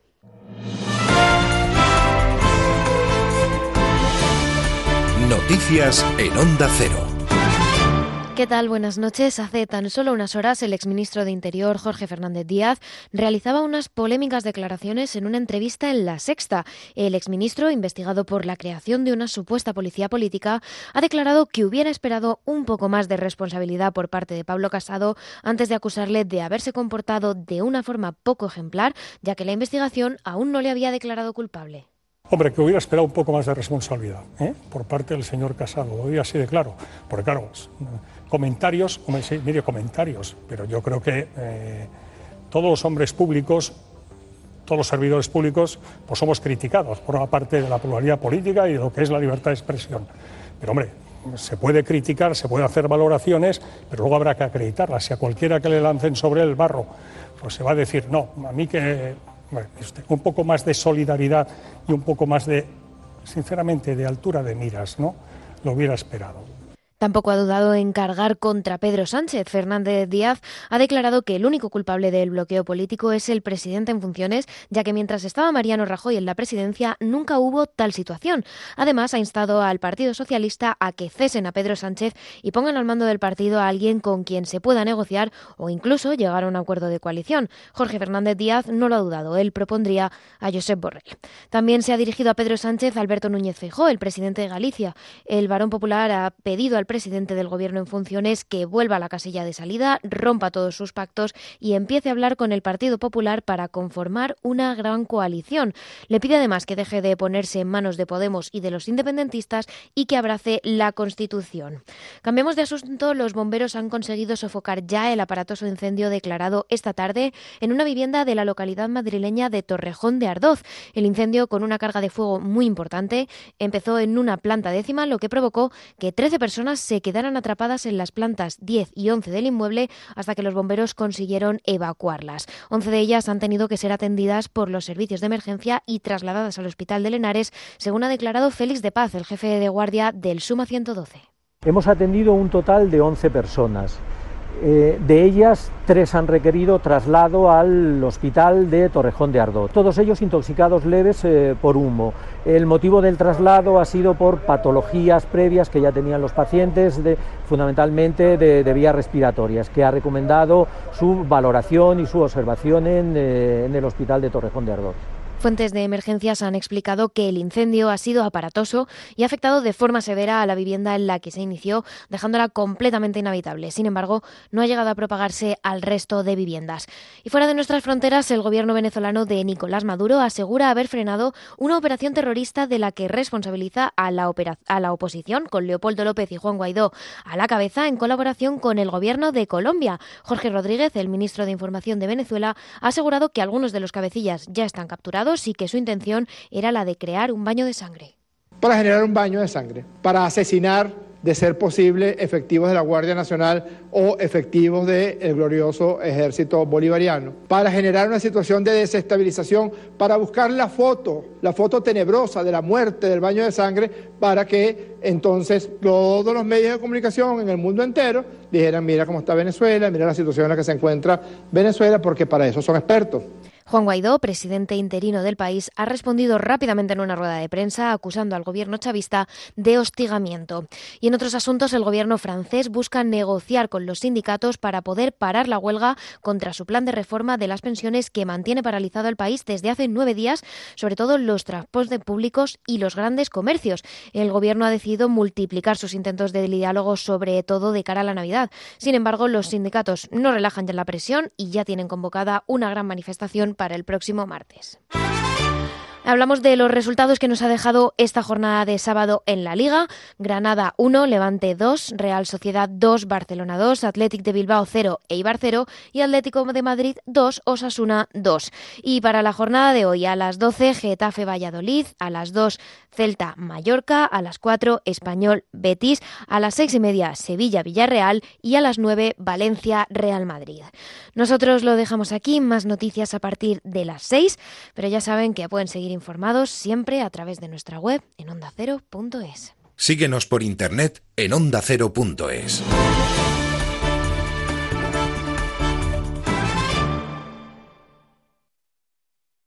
Como el perro y el gato, un programa para todas las edades y para todos los amantes de los animales. Un programa sin fronteras. Buenas tardes, Mencía.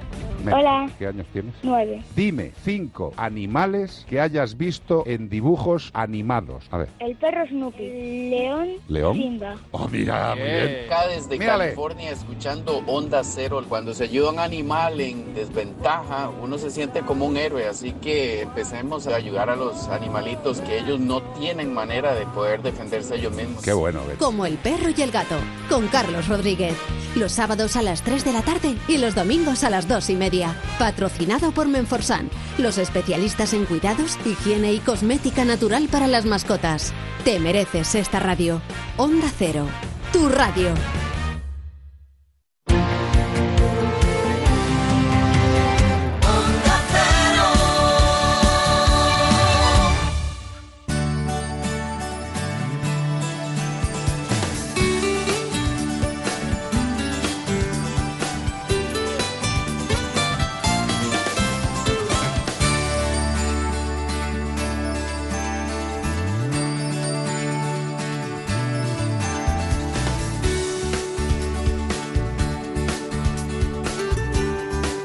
En buenas manos.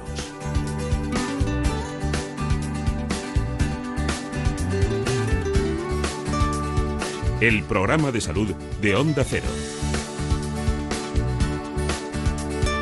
Dirige y presenta el doctor Bartolomé Beltrán.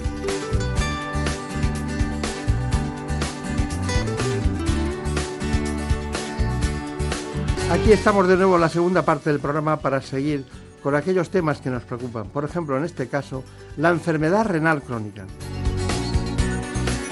Lo hacemos con una extraordinaria nefróloga que trabaja en el Hospital Universitario Infanta Leonor de Madrid.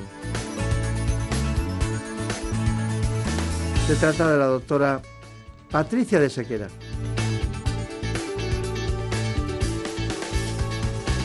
Este proceso afecta en España a más de 7 millones de personas.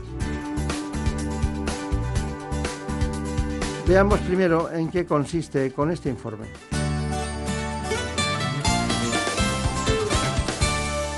Los riñones son los órganos encargados de filtrar la sangre y extraer las sustancias tóxicas del organismo. Cuando dejan de funcionar correctamente se produce lo que se conoce como insuficiencia renal y puede darse de dos formas, aguda y crónica. En el caso de la aguda se desarrolla súbitamente, por ejemplo debido a una infección, inflamación, obstrucción de la vía urinaria o una intoxicación, entre otras. Por el contrario, en la crónica se produce una pérdida gradual de la función renal. Cuando ésta llega a una etapa avanzada, pueden acumularse niveles peligrosos de líquidos, electrolitos y desechos en el cuerpo. En España afecta aproximadamente al 10% de la población adulta y a cerca del 20% en los mayores de 60 años. La enfermedad renal está aumentando su prevalencia debido al aumento de la esperanza de vida y a otros factores como las enfermedades cardiovasculares, la obesidad, la hipertensión o la diabetes. Uno de los principales problemas para su diagnóstico es que no suele presentar síntomas hasta que la enfermedad está muy avanzada. En cuanto al tratamiento, existen diferentes vías para abordar la enfermedad. La toma de medicación y las restricciones en la ingesta de líquidos y alimentos, y en algunos casos la diálisis o incluso el trasplante de riñón. Nos visita por primera vez en este espacio la doctora Patricia de Sequera. Es una experta en lo que es la nefrología y en concreto la hemodiálisis. También hizo algún curso de gestión sanitaria que luego nos contará por qué, es profesora de la universidad y todo se refiere, si la topografía del conocimiento que ella practica está casi siempre rodeada en Alcalá de Henares, ¿no? Sí. ¿Cuándo es quirúrgica una, una, una poliquistosis renal? Pues cuando produce complicaciones serias, como por ejemplo la infección de los quistes. Hay dos complicaciones básicamente, que son la infección de los quistes y el sangrado de los quistes, la hemorragia. Esto a veces, cuando es algo grave y no se puede resolver porque los antibióticos llegan mal a las cavidades de los quistes, pues hay que recurrir a la cirugía. Y en ocasiones también tenemos que eh, hacer la nefrectomía, quitar el riñón cuando vamos a someter al paciente a un trasplante renal. Precisamente por esto que hemos dicho, cuando el riñón es muy grande, ocupa todo el abdomen y entonces no, deja espacio para injertar un riñón trasplantado. En esas ocasiones a veces hay que quitar el riñón. Marina Turia, ¿qué preguntas tienes así de esas que inquietan? A los ciudadanos. Pues las personas que sufren esta enfermedad deben llevar algún tipo de alimentación especial. Sí, tienen que hacer, va a depender fundamentalmente del grado de enfermedad que tengan. Si los riñones son capaces de filtrar hasta casi por encima de 30 mm, de filtrado, no van a tener que hacer grandes restricciones, pero cuando baja de esa cifra ya sí. ¿Por qué? Porque como se ha dicho bien en el vídeo, el riñón se encarga de mantener el equilibrio y entonces cuando no funcionan los riñones pues se van a acumular una serie de sustancias, sobre todo los electrolitos que también han sido mencionados, fundamentalmente el potasio y el fósforo. Está bien. Y, a instancias de lo que dice Marina uh, Turiak, eh, la alimentación es la enfermedad renal crónica. Tenemos recetario práctico de cocina para, eh, para el enfermo renal. A mí me ha gustado del título de este libro el hecho de la esperanza. Porque claro, si, si, hay un libro con recetas prácticas para la alimentación, quiere decir que dura mucho el proceso, que, dura mucho. y usted se ríe porque dice, lo hacemos durar todo lo que podemos. Todo lo que podemos, desde luego. ¿Cuándo es insuficiente incluso la hemodiálisis? ¿Cuándo llega un momento en que ustedes dicen, Nunca. Yo creo que no, que mientras exista una buena calidad de vida y de hecho cada vez estamos aumentando la esperanza de vida de los pacientes, vienen pacientes más mayores y nosotros no decimos que no. ¿Cuándo vamos a decir que hay que limitar el esfuerzo terapéutico? Por ejemplo, en el caso de la diálisis, pues cuando el paciente tenga una enfermedad terminal, por ejemplo, una enfermedad tumoral, o el paciente tenga un deterioro cognitivo, una demencia, una, comorbilidad, una comorbilidad grave, pero de hecho por la enfermedad renal propiamente nosotros no ponemos límite. El límite lo va a dar la situación clínica del paciente que viene dada por otra comorbilidad, como ha dicho. Es que estábamos eh, la primera fase suya nos hemos eh, he, pensado digo se estará asustando mucha gente y ahora con esta con esta aseveración a instancias de la nutrición de la pregunta de Marina Turia digo bueno es que realmente se pueden hacer muchas cosas ¿no? he visto que usted estudió mucho la hemodiálisis eh, luego me contará por qué ha hecho gestión sanitaria, ¿no? porque claro, la gestión sanitaria y el número de, de artefactos para hacer hemodiálisis es un equilibrio también en los hospitales, ¿no? ¿Cuántos hay que tener según la, proporción de pacientes? ¿Cómo miden ustedes eso, no? Pero, ¿cuándo está indicada, la pregunta es, ¿cuándo está indicada la hemodiálisis? Eh, la hemodiálisis o el tratamiento renal sustitutivo en general. En general, En general, ¿no? Eh, bueno, porque yo, yo recuerdo la, la, diálisis peritoneal ambulatoria en, sus primeras fases. Sí, porque sigue habiendo ahora muy, muy mejorada. ¿no? Eh, la indicación va a ser fundamentalmente cuando el filtrado, cuando los riñones filtren por debajo de un 10, un 7 mm, por ciento, vamos a hablar en porcentaje en vez de mililitros minuto, que probablemente sea más fácil para que lo entienda la gente. Eso va a ser una cifra, por debajo de 7 habría que empezar el tratamiento renal sustitutivo o en otras ocasiones antes porque el paciente tenga síntomas. Por ejemplo, si es un paciente que tiene insuficiencia cardíaca y no es capaz de manejar bien el volumen, pues a lo mejor con 15 o con 20 tiene que entrar en diálisis para que la, máquina le quite no solo eh, las toxinas, sino también ese líquido que no es capaz de manejar su corazón. O, por ejemplo, un paciente que es muy transgresor y tiene potasios altos con frecuencia y no somos capaces de manejarlos, pues a lo mejor hay que decirle que entre en diálisis de una forma un poco más precoz. ¿no? Va a depender y hay que individualizar siempre en cada paciente la sintomatología o que se le quite el apetito. A veces es un síntoma. estoy, perdone, estoy oyendo la frase de, un nefrólogo diciendo: Este paciente con estas cifras, hay que llamar a cardiología, ¿no? ¿No? Bueno, el, riñón y el corazón están muy íntimamente relacionados y ellos nos llaman mucho y nosotros también les avisamos a ellos. Entonces, no es infrecuente encontrar lo que llamamos el síndrome cardiorrenal y es que falla el corazón y luego el riñón o al revés falla el riñón y como consecuencia va a fallar el corazón precisamente. Todos son los electrolitos, ¿no? Los electrolitos tienen mucho que ver en esto, desde luego. Sí. Qué tema, porque además es difícil de manejar, ¿no? Sí, la verdad que sí, sobre todo que las técnicas que disponemos pues van a manejar esos electrolitos pues de una forma eh, que no va a ser una forma eh, continua, porque nosotros la diálisis, la hemodiálisis, la hacemos habitualmente tres días en semana, aunque puede hacerse más días, cuatro o cinco, las veces que necesite el paciente, pero habitualmente son tres días que viene por la mañana o por la tarde el paciente y entonces vienen con potasios, por ejemplo, muy altos, se van con ellos muy bajos, luego van subiendo a lo largo de, entre una sesión y otra, o sea que hay que hacer mm, verdaderamente equilibrios porque eso va a favorecer arritmias, complicaciones y hay que tenerles pues muy bien controlados. Necesitaríamos dos programas para hablarlo todo. Pero no me puedo mm, sustraer de preguntarle de un asunto.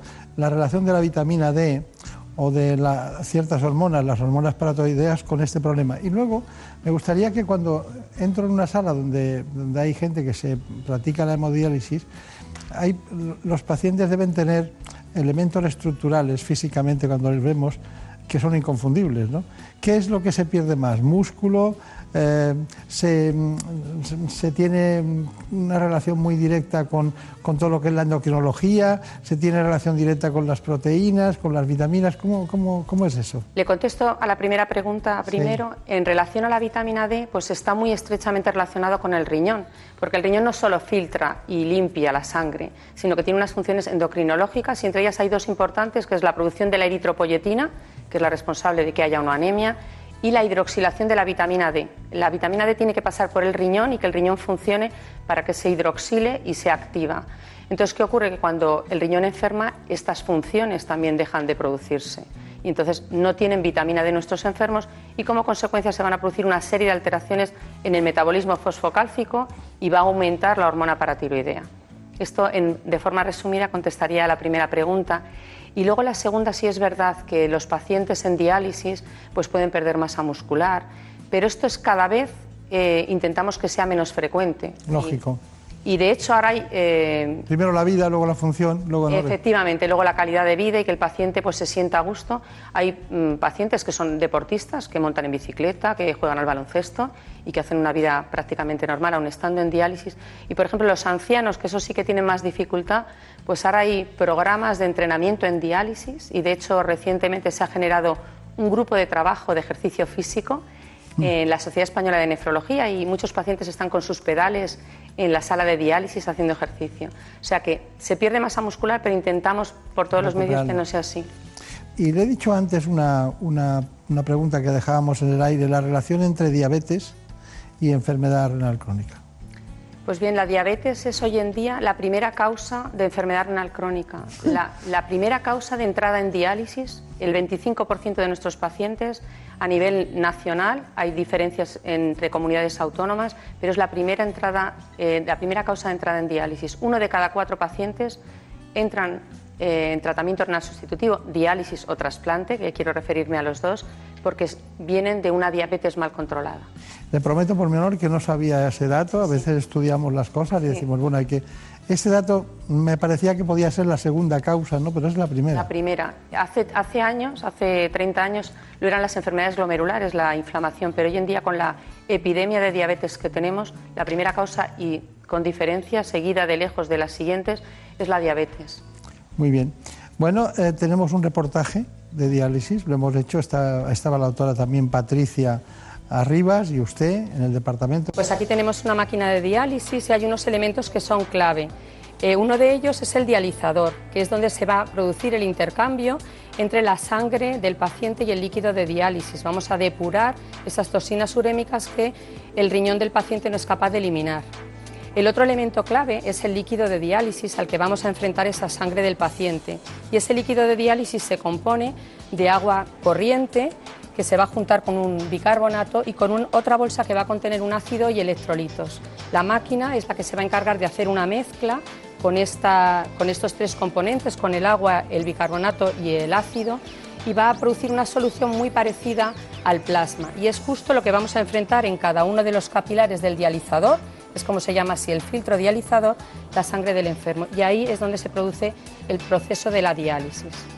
Durante la sesión de diálisis también, como el paciente eh, habitualmente no orina, pues le quitamos también el exceso de líquido que entre una sesión y otra el paciente ha ido acumulando. Así que lo que hacemos es depurarle la sangre y a la vez quitarle el volumen que le sobra. Esta unidad de diálisis cuenta con 24 puestos para atender pacientes crónicos y dos puestos para atender pacientes agudos. En total tratamos a 100 pacientes. El papel de la enfermería, tanto las enfermeras como auxiliares, es fundamental, tanto para llevar a cabo el tratamiento, realizar los cuidados, como para hacer la educación sanitaria de los pacientes. Esta enfermedad es muy complicada, requiere mucha implicación de los pacientes y por parte de enfermería llevamos a cabo la educación sanitaria. Realizamos los cuidados del acceso vascular, les educamos con respecto a la dieta, a la medicación y les apoyamos en el tratamiento. Bueno, hemos visto explicaciones de la doctora eh, Patricia Sequera, pero también de de la supervisora de la unidad de diálisis, ¿no? Que es eh, concretamente Patricia Arribas. Bueno, em, eh, tenemos inquietudes, a ver, eh, pero nosotros tenemos tantas que se aproximan a lo científico. ¿Y qué, qué querías saber? Cuando sufrimos una enfermedad renal crónica, ¿nos afecta a los dos riñones o solo a uno? para que se produzca enfermedad renal y que se, mm, se traduzca en una disminución del filtrado, están los dos eh, riñones afectos. Cuando hablamos de disminución del filtrado, de hecho, cuando, ponemos cuando hacemos un trasplante ponemos un solo riñón y con un solo riñón se puede vivir y tener una función renal normal. Eh, puede haber determinadas patologías en las que esté afecto solo un riñón, por ejemplo, porque uno tenga un cálculo o haya que quitarle un riñón, ahí hablamos de enfermedad renal, pero no tiene por qué condicionar una disminución de la función renal, del filtrado. Y podemos vivir con un solo y podemos vivir perfectamente con un riñón. De hecho, hay personas que no saben y que viven con un solo riñón. Y cuando se, pone un, se hace un trasplante, tanto al donante se le quita un riñón y vive con uno, como al que recibe ese riñón va a vivir con uno, no ponemos los dos. Entonces se puede vivir con un riñón. Qué buena noticia. bueno, tenemos eh, a pacientes, lógicamente, que es la la gran y única verdad de la medicina, ¿no? Concretamente a Ángel Vela Coracho y concretamente también a Lucía Garrido, que han hecho manifestaciones para este espacio. La enfermedad renal se me detectó eh, a, raíz de una infección que tuve, una sinusitis. No, no se curaba y después de aproximadamente un mes eh, tuve que ir a urgencias y en las analíticas que, realizaron pues detectaron que los niveles eh, estaban todos digamos alterados y una insuficiencia renal ya comprobada. Me ofrecieron las diferentes técnicas de diálisis que había, tanto hemodiálisis en sala como peritoneal y como la, diálisis en, casa. En este caso es la que, la que cogí. Supone que independientemente de las tres horas que tengo que pasar eh, con la máquina para hacerme el tratamiento, supone una, libertad absoluta y poder llevar una, una vida más o menos eh, normal puedes viajar inclusive con, con la máquina, puedes hacer de todo. Aparte de la diálisis tienes que tener una medicación constante y sobre todo y muy importante la alimentación. Hay que restringir muchos productos eh, por el aumento de, los niveles eh, en sangre, fósforo, potasio y cosas de estas, y tienes que tener mucho cuidado con ciertos, con ciertos alimentos. Mi padre estaba en diálisis puesto que tenía poliquistosis hepatorrenal y es hereditaria y yo lo tuve. Antes de dializarme me dieron a elegir las formas que había de hacer diálisis. Yo elegí la peritoneal, que era una máquina que me llevaba yo a casa y me lo hacía por la noche y por el día estaba todo el día libre. Era fenomenal. Pero llegó un día que cogí una infección llamada cándida, me tuvieron que quitar el peritoneo y me hicieron diálisis, hemodiálisis en el hospital. Me hicieron un trasplante anteriormente que rechacé a los dos años y pico, pero ahora me va a dar un riñón mi hermano. Los pacientes, ¿eh? ¿Cómo recuerdan su, patografía y su, historia, su historia, clínica. ¿no? Bueno, ¿qué me tiene que decir de ellos? Bueno, pues primero que son dos, dos pacientes que han, querido y eh, son muy motivados por, por, la enfermedad renal y han querido participar en, en, el reportaje. Y quería nombrar especialmente a Ángel, porque Ángel se dializa en su casa, no se dializa en la unidad de diálisis. Él vino a hacerse la diálisis para poder salir en el reportaje, pero toda la máquina y todo, todo lo que tiene lo hace el paciente en su casa.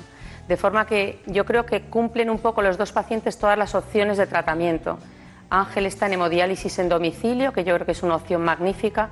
Lucía empezó con diálisis peritoneal, luego tuvo un problema y pasó a hemodiálisis, ha estado trasplantada. Ahora está en hemodiálisis y le va a dar un riñón su hermano. Entonces yo creo que abre un poco el espectro de todas las opciones de tratamiento renal sustitutivo, que sin duda la mejor opción, y me gustaría decirlo si me lo permite el doctor Beltrán, es el trasplante de vivo. Yo creo que tenemos que hacer... Eh, campaña en la donación de vivo porque es la mejor opción para el paciente eh, sin duda alguna y por, varios motivos. Por ahí empezamos los trasplantes. Sí. Por ahí los empezamos. Ya se han ido complicando y cada vez se, trasplanta prácticamente de todo. ¿no? Pero bueno, usted ha oído hablar, supongo, del código riñón. Sí. Esa nueva estrategia que tiene la Sociedad Española de nefrología sobre esta enfermedad. Unos riñones que funcionan mal son un factor de riesgo que incide gravemente en otras patologías como las enfermedades cardiovasculares y la diabetes, hasta el punto de que en España cada año 6.400 personas con insuficiencia renal avanzada necesitan diálisis o un trasplante debido al deterioro progresivo de su patología. Sin embargo, la población no es consciente de ello.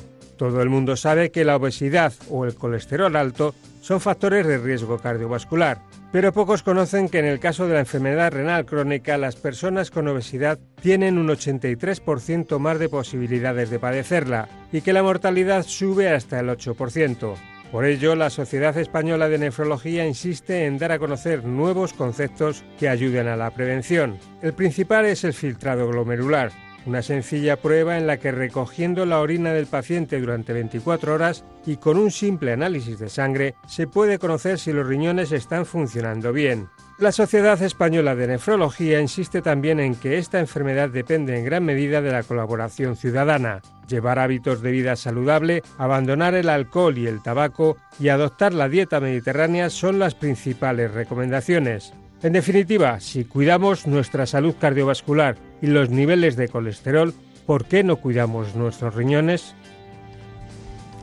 Está bien, está bien.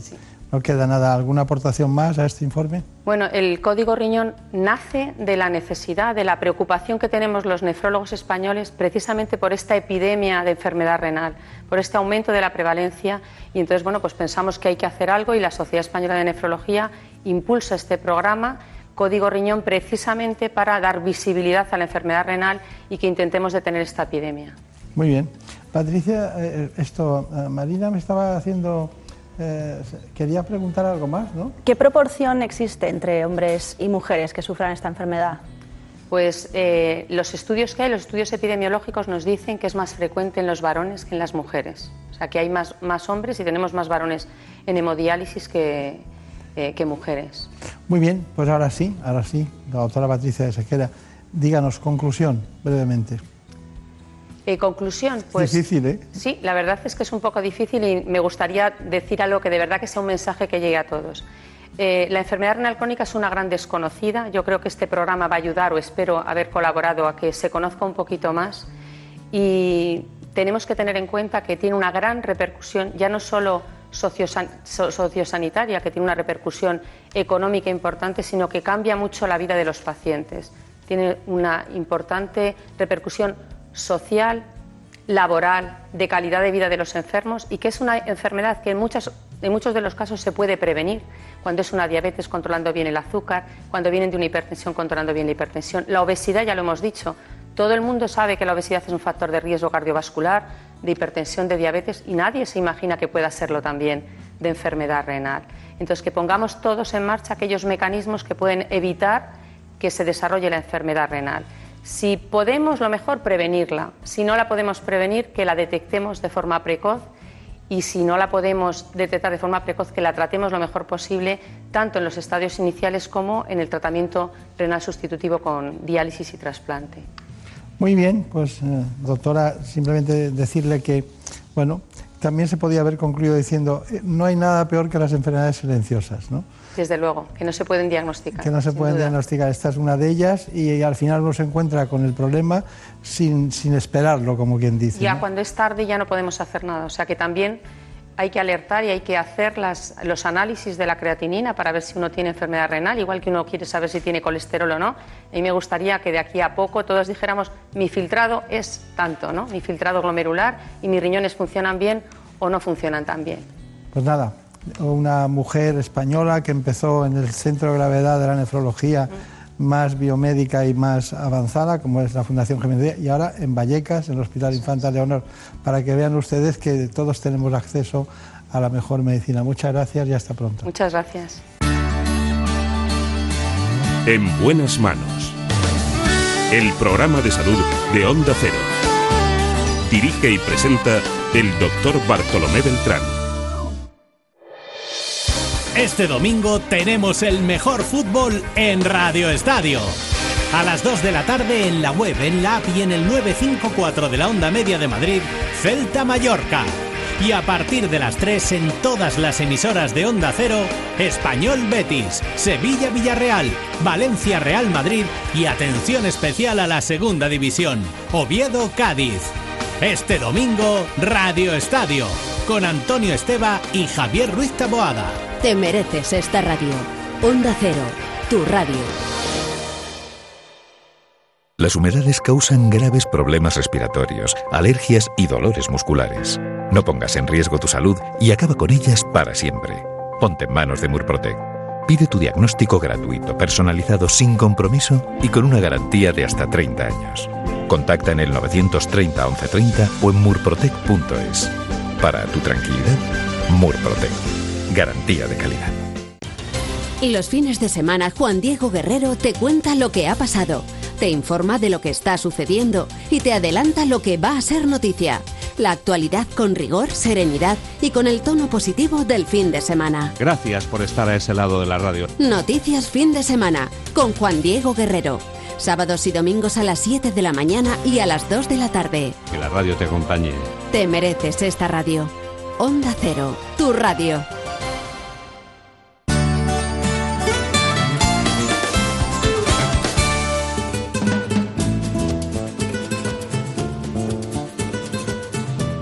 Ha llegado el momento de conocer lo que publican nuestros compañeros de La Razón en ese suplemento de A tu Salud. Saludos desde La Razón. Esta semana en A Tu Salud nos hacemos eco de los últimos estudios de cáncer de mama presentados en el mayor Congreso de la Patología, en el que ya se ha hablado de cómo la inmunoterapia desplaza el uso de la quimio. Reunimos a expertos y pacientes en torno a una mesa para hablar de cómo impacta la calidad asistencial en los procesos sanitarios, para que estos sean más eficientes y seguros. El grupo HM Salud estrenan esta semana nuevas instalaciones dedicadas a la salud materno-infantil. En la contra, el presidente para la Alianza de la Sanidad Privada en España, Carlos Rus, analiza los desafíos del sector ante esta nueva legislatura. Estos son solo algunos de los contenidos. Encontrarán más información en las páginas del suplemento a tu salud y durante toda la semana en nuestra página web www.larazón.es barra salud. Sin más, que tengan una feliz semana.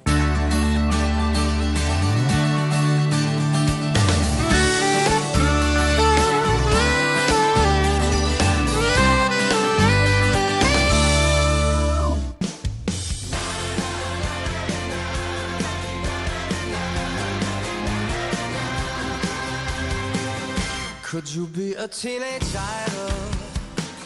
Could you be a movie star? When I turn on my TV, will you smile and wave at me, telling Oprah who you are? So you want to be a rock star with blue-eyed bunnies in your bed? Mm. Well, remember when you reached that you sold yourself for this. You'll be famous 'cause Y you're después de dar un repaso a la enfermedad renal crónica, vamos con el cáncer de próstata. Lo hacemos con el urólogo jefe de servicio de urología de los hospitales Montepríncipe y Puerta del Sur de Madrid. Se trata del doctor Javier Otero.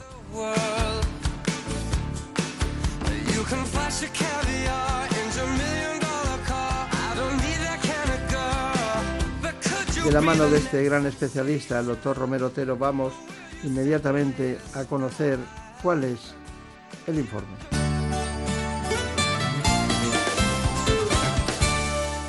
La próstata es una glándula masculina del tamaño de una nuez, situada debajo de la vejiga y atravesada por la uretra. Su función principal es producir el líquido seminal que transporta a los espermatozoides durante la eyaculación. Entre los posibles trastornos de esta glándula están la prostatitis, una inflamación que puede estar asociada o no a una infección bacteriana, la hiperplasia benigna, que es un aumento del tamaño de la glándula y aparece sobre todo en varones de edad avanzada, cuyo principal síntoma es la necesidad de orinar con frecuencia. Y por último, el crecimiento maligno o cáncer de próstata, que con 25.000 diagnósticos al año es el tumor más frecuente en hombres. Aquí está con nosotros, se lo agradecemos mucho, el doctor Javier Romero Otero, que hace un tiempo estuvo aquí, nos encantó aquel programa y bueno, no teníamos duda que tenía que estar con nosotros. Queremos hablar de cáncer de próstata, pero claro, no, se tiene, no, de repente todo es cáncer de próstata. La próstata eh, tiene muchos ambajes en todos los sentidos. Pero usted siempre se interesó por la, por, por la próstata, ¿no, doctor Romero? Un placer estar en esta casa que, que siento ya parte como mía, que ya hemos estado varias veces. Así que muchas gracias. Eh, me pregunto... Usted se, se interesó mucho por la urología desde el principio, ¿no? Hizo un est- estudio en Estados Unidos, en el catering. En el Sloan Kettering Cancer Center, sí. Eh, en memoria Sloan Kettering es eh, probablemente el hospital oncológico más importante en el mundo, el que dicta la forma en la que vamos diagnosticando y tratando a nuestros pacientes. Y cuando acabé mi formación el 12 de octubre, me fui a hacer un fellow en uroncología eh, en Nueva York, en Sloan Kettering, y luego ya volví, estuve en el 12 de octubre y ahora también dedico mi vida como responsable del servicio de Montepríncipe y Puerta del Sur en HM Hospitales. ¿Qué es eso de Puerta del Sur? Porque suena Montepríncipe está en un lado y Puerta del Sur en otro, ¿no? Pues están separados. Eh, lo que pasa es que bueno, hemos hecho un equipo grande para intentar tener y dar a los pacientes eh, dividido en unidades el mejor eh, tratamiento y, y, tener a las mejores personas. Y hemos pensado que es mejor eh, llevar varios servicios juntos para poder aportar unidades y que no, porque todo el mundo no sabe de todo, pues subdividirlo en unidades y hacer eh, medicina especializada que creemos que es el camino para poder ¿Siguen ustedes haciendo tactos rectales? Seguimos haciendo tacto rectal y además el tacto rectal yo siempre digo que no es negociable, hay que hacerlo, porque el screening del cáncer de próstata se basa en el nivel de, un, de una proteína que medimos en sangre que se llama PSA y del tacto rectal.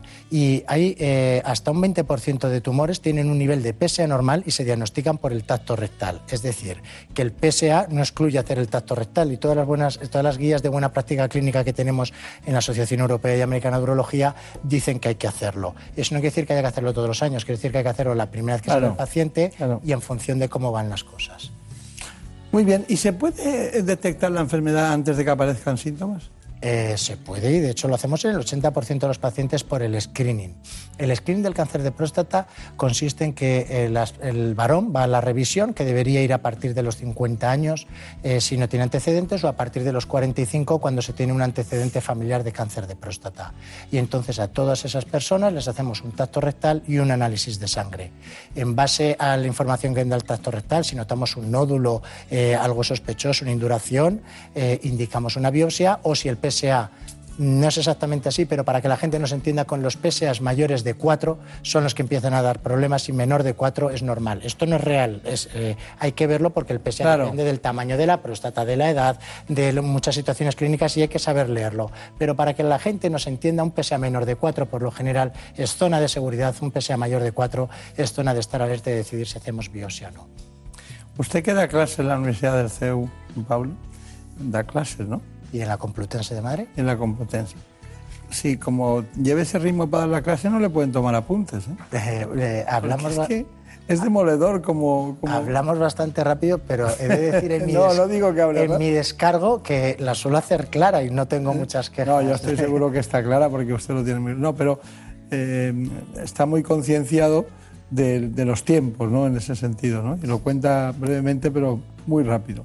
Así que no he podido tomar apuntes. Hoy, hoy no he podido tomar apuntes, pero me encanta tomar apuntes.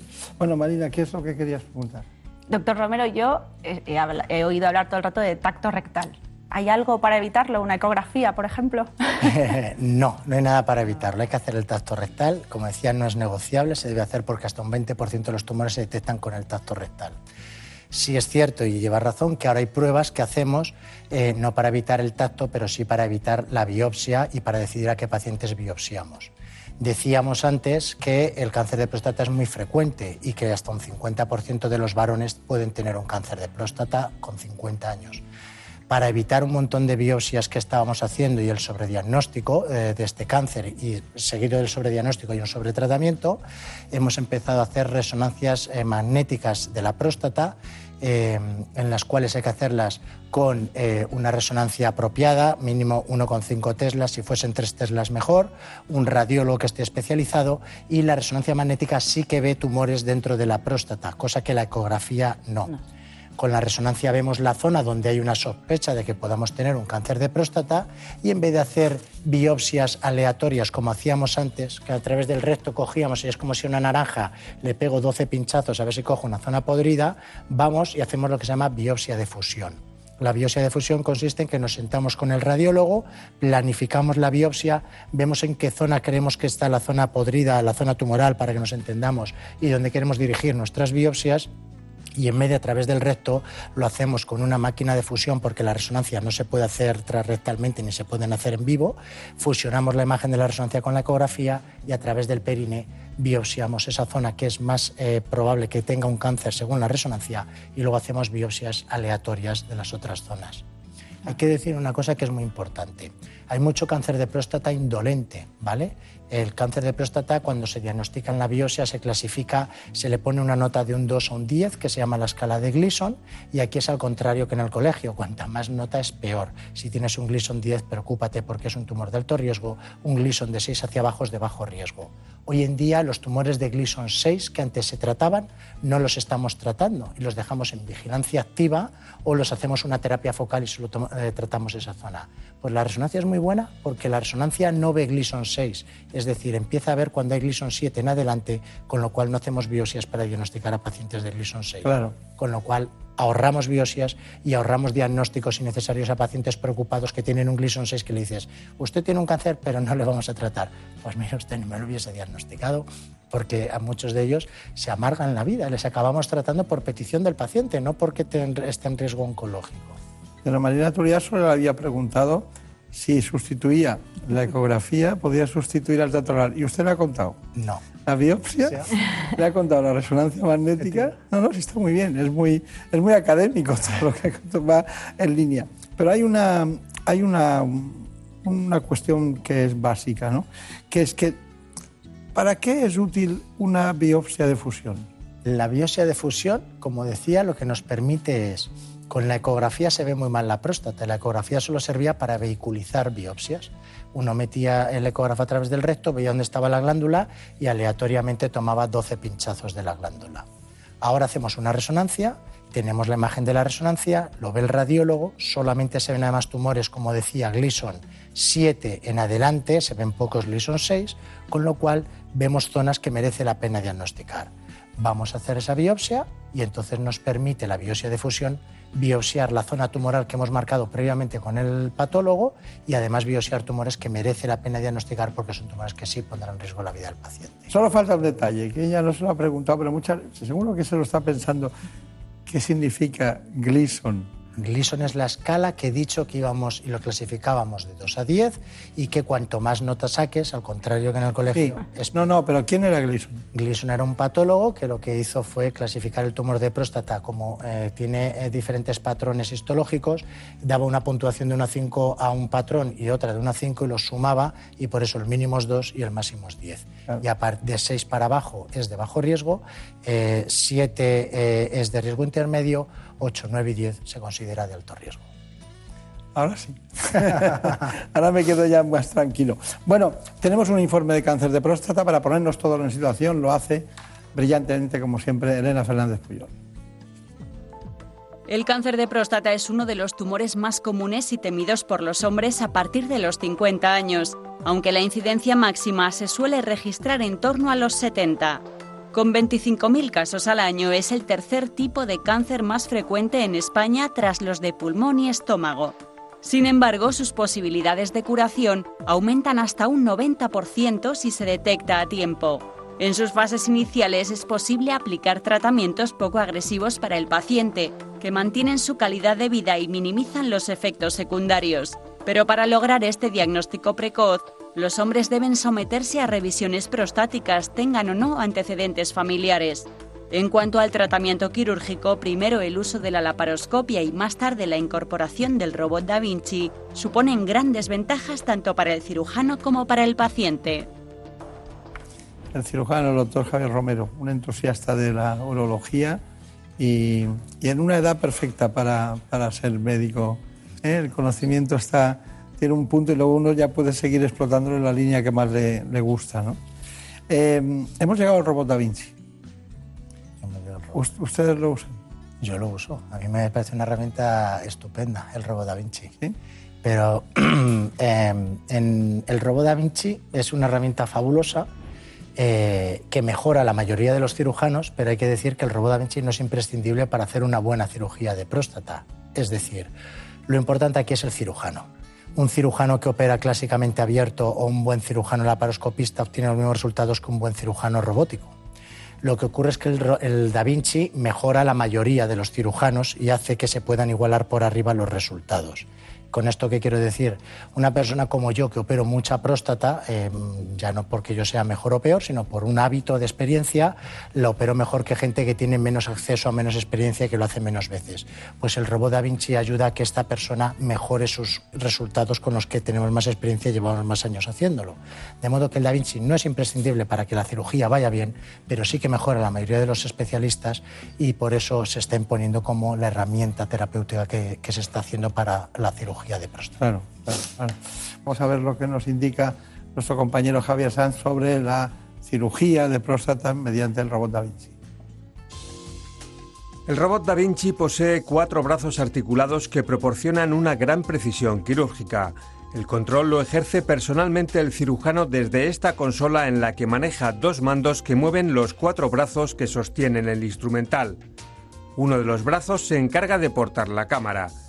La visión en tres dimensiones con profundidad de campo y una óptica de 12 aumentos permite al cirujano ajustar sus movimientos minimizando los riesgos.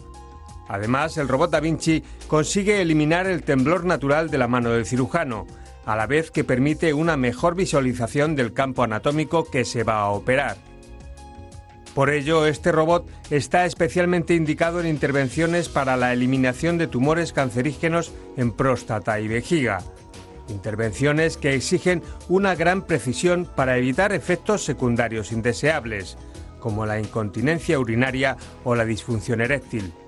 El cirujano también controla parte del instrumental con los pedales de la consola, mientras el personal de enfermería y los ayudantes se encargan de ir cambiando los instrumentos. Las imágenes se integran y procesan en el llamado carro de visión, de forma que están a la disposición de todo el equipo. La intervención puede grabarse y repasarse cuantas veces se quiera. Yo he visto varias veces eh, la, la intervención, he estado con el doctor Palau en la Puigverd de Barcelona o en Valdecilla con el doctor Ramos, usted conocerá. Y bueno, eh, todos ustedes tienen un perfil de, de ese segmento de edad ¿no? que están entusiasmados con esto, pero claro, Marina me estaba diciendo, claro, eso está perfecto, es casi una perfección, ¿no? ¿Qué querías preguntar? Pues doctor, yo quería saber, hemos pasado la operación, todo ha ido fenomenal, ¿qué sucede después? ¿Hay disfunción eréctil? ¿Hay problemas a la hora de orinar? ¿Qué sucede? ¿Viven Eh. pegados al PSA? Al análisis del PSA he subido 0,2, quizás se ha reproducido, quizás está en la vejiga. Es, es una muy buena pregunta. Y, responde a las dudas que tiene todo el mundo en la calle. Eh, cuando una persona se opera por cáncer de próstata hay que tener en cuenta tres aspectos. Uno, el oncológico, es fundamental que operes bien, que no tengas márgenes positivos y que cures al paciente. Y como bien decías, María, el seguimiento se hace con PSA. Y luego hay dos problemas eh, funcionales. Uno es la incontinencia urinaria y el otro es la disfunción eréctil. Eh, la incontinencia urinaria eh, consiste en que uno pierde orina y entonces eh, se daña el esfínter cuando se opera y hay pérdidas involuntarias de orina que obligan a que lleven absorbentes, a que lleven pañales. Las personas es muy incómoda y limita mucho la calidad de vida de estas personas. Con el robot de Da Vinci, en líneas generales, como decía antes, mejora la mayoría de los cirujanos y hace que tengan menos incontinencia y menos disfunción eréctil, en líneas generales. Eh, pero mm, si mirásemos los datos globalmente, eh, tanto en términos de disfunción eréctil como de incontinencia urinaria, como eh, la gente que sigue haciendo cirugía abierta y laparoscópica suele ser gente que tiene mucha experiencia sigue aferrada a su técnica, se están igualando los resultados. Pero probablemente esta gente que, que opera con robot, si no lo hiciese con robot, tendría peores resultados de disfunción eréctil y de, y de continencia urinaria. Cuando, eh, si miramos series globales y no de centros de excelencia o de cirujanos de excelencia, eh, hasta un 20% de los pacientes pueden tener pérdidas de orina. Pérdida de orina es que yo tenga que llevar una compresa. Con que lleve una es la definición de incontinencia porque eh, no llevo ninguna porque no tengo miedo a las pérdidas. Es decir, que un pad, un absorbente ya es incontinencia. Y en cuanto a la disfunción eréctil, no depende solamente de la técnica quirúrgica, depende también de eh, la función eréctil previa. Si una persona tiene 70 años, es diabético, es hipertenso, es obeso y ya va con la función eréctil tocada a la cirugía, eh, el problema no está en la cirugía, el problema está en que ese hombre ya iba tocado y es más difícil. Igualmente, personas eh, eh, que tengan factores de riesgo, que tengan una serie de connotaciones de condicionantes, quedan con más disfunción eréctil que otras que no lo tienen y que sean más jóvenes. Pero en líneas generales el mensaje es que sí, que el robot ayuda a mejorar los resultados, que esas consecuencias están ahí y que lo que tenemos que intentar es mi- mimetizarlas y nosotros decimos trifecta haciendo alusión a las apuestas de carreras de caballos cuando conseguimos tener un paciente que está oncológicamente bien, que está seco y que tiene función eréctil, lo ponemos como trifecta en historia clínica, que al final es un orgullo y una satisfacción Claro, para el cirujano. claro. Sí, pero, pero la, la pregunta de Mariana Turiac tiene, tiene sentido en, en un aspecto. No aisladamente el robot, sino entre la laparoscopia para operar un cáncer de próstata y el robot Da Vinci, ¿en qué porcentaje hemos avanzado en esas dos alteraciones posteriores? Eh, Estamos, estoy apretando. No, está apretando y la pregunta es muy buena eh, y, y la respuesta eh, es la siguiente. Si nosotros cogemos los estudios de la literatura, los resultados son muy similares. El problema es que los que publicamos nuestros datos, por lo general estamos en centros de excelencia de alto volumen y cuando publicamos nuestros datos suelen ser, eh, solemos ser personas que hemos hecho cientos de estos. Es decir, yo cuando estuve en Sloan Kettering hicimos un estudio prospectivo comparando abierta, laparoscópica y robótica y en términos oncológicos de y misional eran iguales. Pero es que eh, abierto como Peter Escardino opera muy poca gente en el mundo y laparoscópico como Karim Tullier opera muy poca gente en el mundo. Lo que sí ocurre es que si a usted le opera un urólogo en un hospital que tiene mucho menos volumen, ese robot le va a ayudar a poder comparar esos resultados a la de esta gente que tenía excelencia. Yo pongo siempre un ejemplo y es, a mí me encanta cocinar y mi mujer no sabía freír ni un huevo frito y se compró una Thermomix y ella con la Thermomix saca siempre unos platos que están muy decentes y que están homogéneos. Bueno, pues yo pongo el mismo ejemplo. Una persona que no sabía eh, cocinar con la Thermomix con su tal saca platos muy aceptables, pero le hablo de platos muy variados, no hablo del sota caballo rey y está ahí. Pues el robot ayuda a mejorar a personas que si no probablemente no podrían alcanzar un nivel que personas que tenemos un hábito, una experiencia y un gusto por esas cosas lo Ha tenido que echar mano de su mujer y del Thermomix para no darme el porcentaje de diferencia entre la En las series de la literatura no hay diferencia. Vale, está bien, está bien. No sabía nunca que íbamos a acabar hablando De Thermomix. hablando de la próstata, pero ha resultado muy doméstico todo y muy, muy fantástico. Muy bueno, tenemos un pequeño informe de disfunción eréctil que en el fondo es una gran preocupación, ¿no? Eh, porque, bueno, muchos hombres pueden estar mal, pero muchos están bien. Y a ver qué pasa con este asunto, a ver qué nos dice este informe. La disfunción eréctil se define como la incapacidad de mantener una erección suficiente como para permitir la actividad sexual. Se trata de un problema cada vez más frecuente entre la población masculina, normalmente de más de 40 años. Se calcula que afecta en España a más de 2 millones y medio de hombres y a más de 100 millones en todo el mundo. Aparte de las causas orgánicas que suponen el 90% de los casos, esta disfunción sexual también puede estar ocasionada por causas psíquicas relacionadas con el sistema nervioso. Además, puede ser un síntoma de alerta de otras enfermedades graves. Sin embargo, los españoles aún son reacios a pedir ayuda cuando surgen este tipo de problemas. Solo unos 300.000 se someten a tratamiento. Este trastorno tiene un gran impacto en la calidad de vida, tanto de los propios afectados como de sus parejas, quienes juegan un papel clave en el proceso de recuperación. Bueno, es un tema muy interesante, pero bueno, al final ya sabe que nos quedaríamos, incluso esperaríamos hasta la hora de comer para que usted nos preparara algo, ¿no? Pero aquí estamos por, por su Lo haría trabajo. con sumo gusto. Sí, sí, un día lo haremos, un día lo haremos.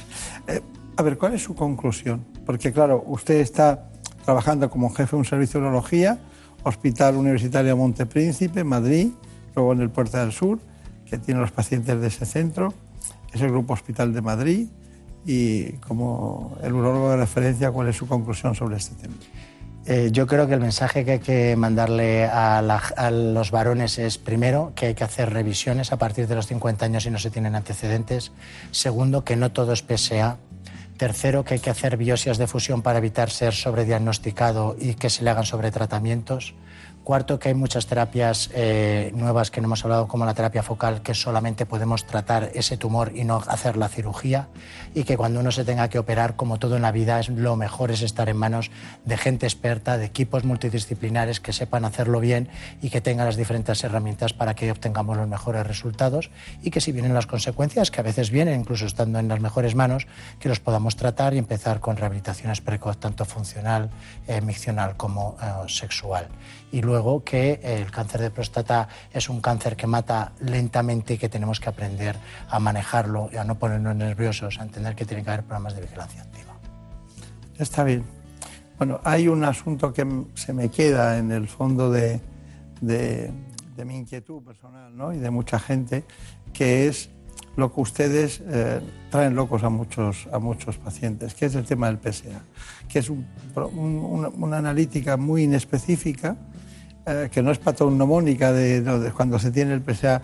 Hay gente que lo tiene muy alto, hay gente que siempre se mantiene un poco, parece que se ha quitado y sigue saliendo un poco de PSA más alto y hay algunos pacientes empoderados que acaban trastornados si se fijan en solo en eso. Entonces hay que empezar a devaluar un poco ese concepto que es muy interesante al principio, pero después es una tortura cotidiana para muchos pacientes. ¿Está de acuerdo? Estoy completamente de acuerdo. El PSA hay que saber leerlo y hay que saber en manos de quién se está para que no acabemos metido en, en sobrediagnósticos, como decía. El PSA no es más que una proteína que está en la superficie de la célula prostática.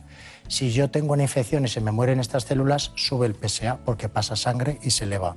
Si tengo una hiperplasia en la próstata, tengo muchas células con mucho PSA y también se eleva el PSA. Y si tengo un cáncer, esta célula no sabe sujetar el PSA y también se eleva en sangre. De modo que las elevaciones de sangre de PSA son por muchos escenarios y por eso tenemos diferentes estrategias y no solo el valor absoluto, es el valor de PSA en función de la edad, del tamaño de la próstata, de cómo viene de los años anteriores, de la cinética de la velocidad y del tacto rectal. Y por eso las decisiones deben estar en manos de gente experta que esté muy acostumbrado a tratar a muchos pacientes para que lo sepa leer y dar el mejor consejo a sus pacientes y no indicar biopsias que sean innecesarias. Pues ha sido perfecto. Doctor Romero, un placer, muchísimas gracias. Muchos recuerdos a sus compañeros.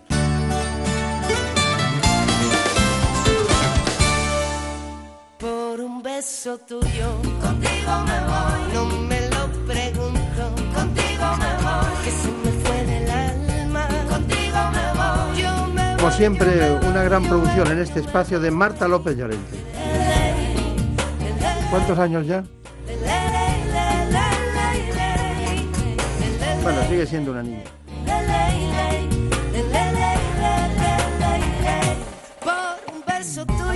Así que ya saben ustedes que también tenemos siempre la mejor realización posible, hoy de la mano de David Fernández.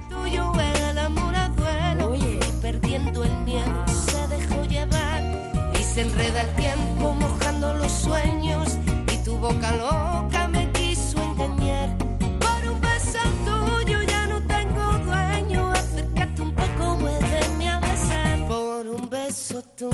contigo me voy. No juegues conmigo. Contigo me voy. Quédate esta noche. Contigo me voy. Ya saben ustedes que este espacio lo pueden continuar en televisión hoy a las 9 de la mañana en la sexta. juegues conmigo, contigo me voy. Quédate esta El programa ¿Qué me pasa, doctor? Les espero dentro de un rato en la sexta. conmigo, conmigo,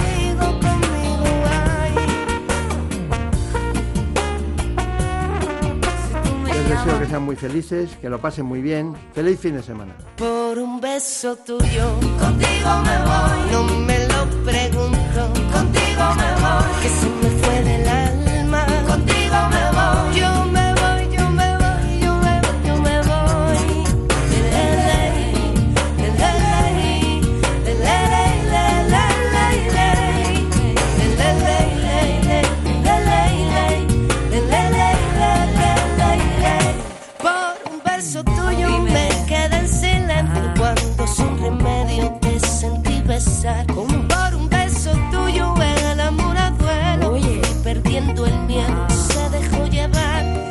Enreda el tiempo mojando los sueños y tu boca loca me quiso engañar. Por un beso tuyo ya no tengo dueño, acércate un poco, vuélveme a besar. Por un beso tuyo, contigo me voy. No juegues conmigo, contigo me voy. Quédate esta noche, contigo me voy.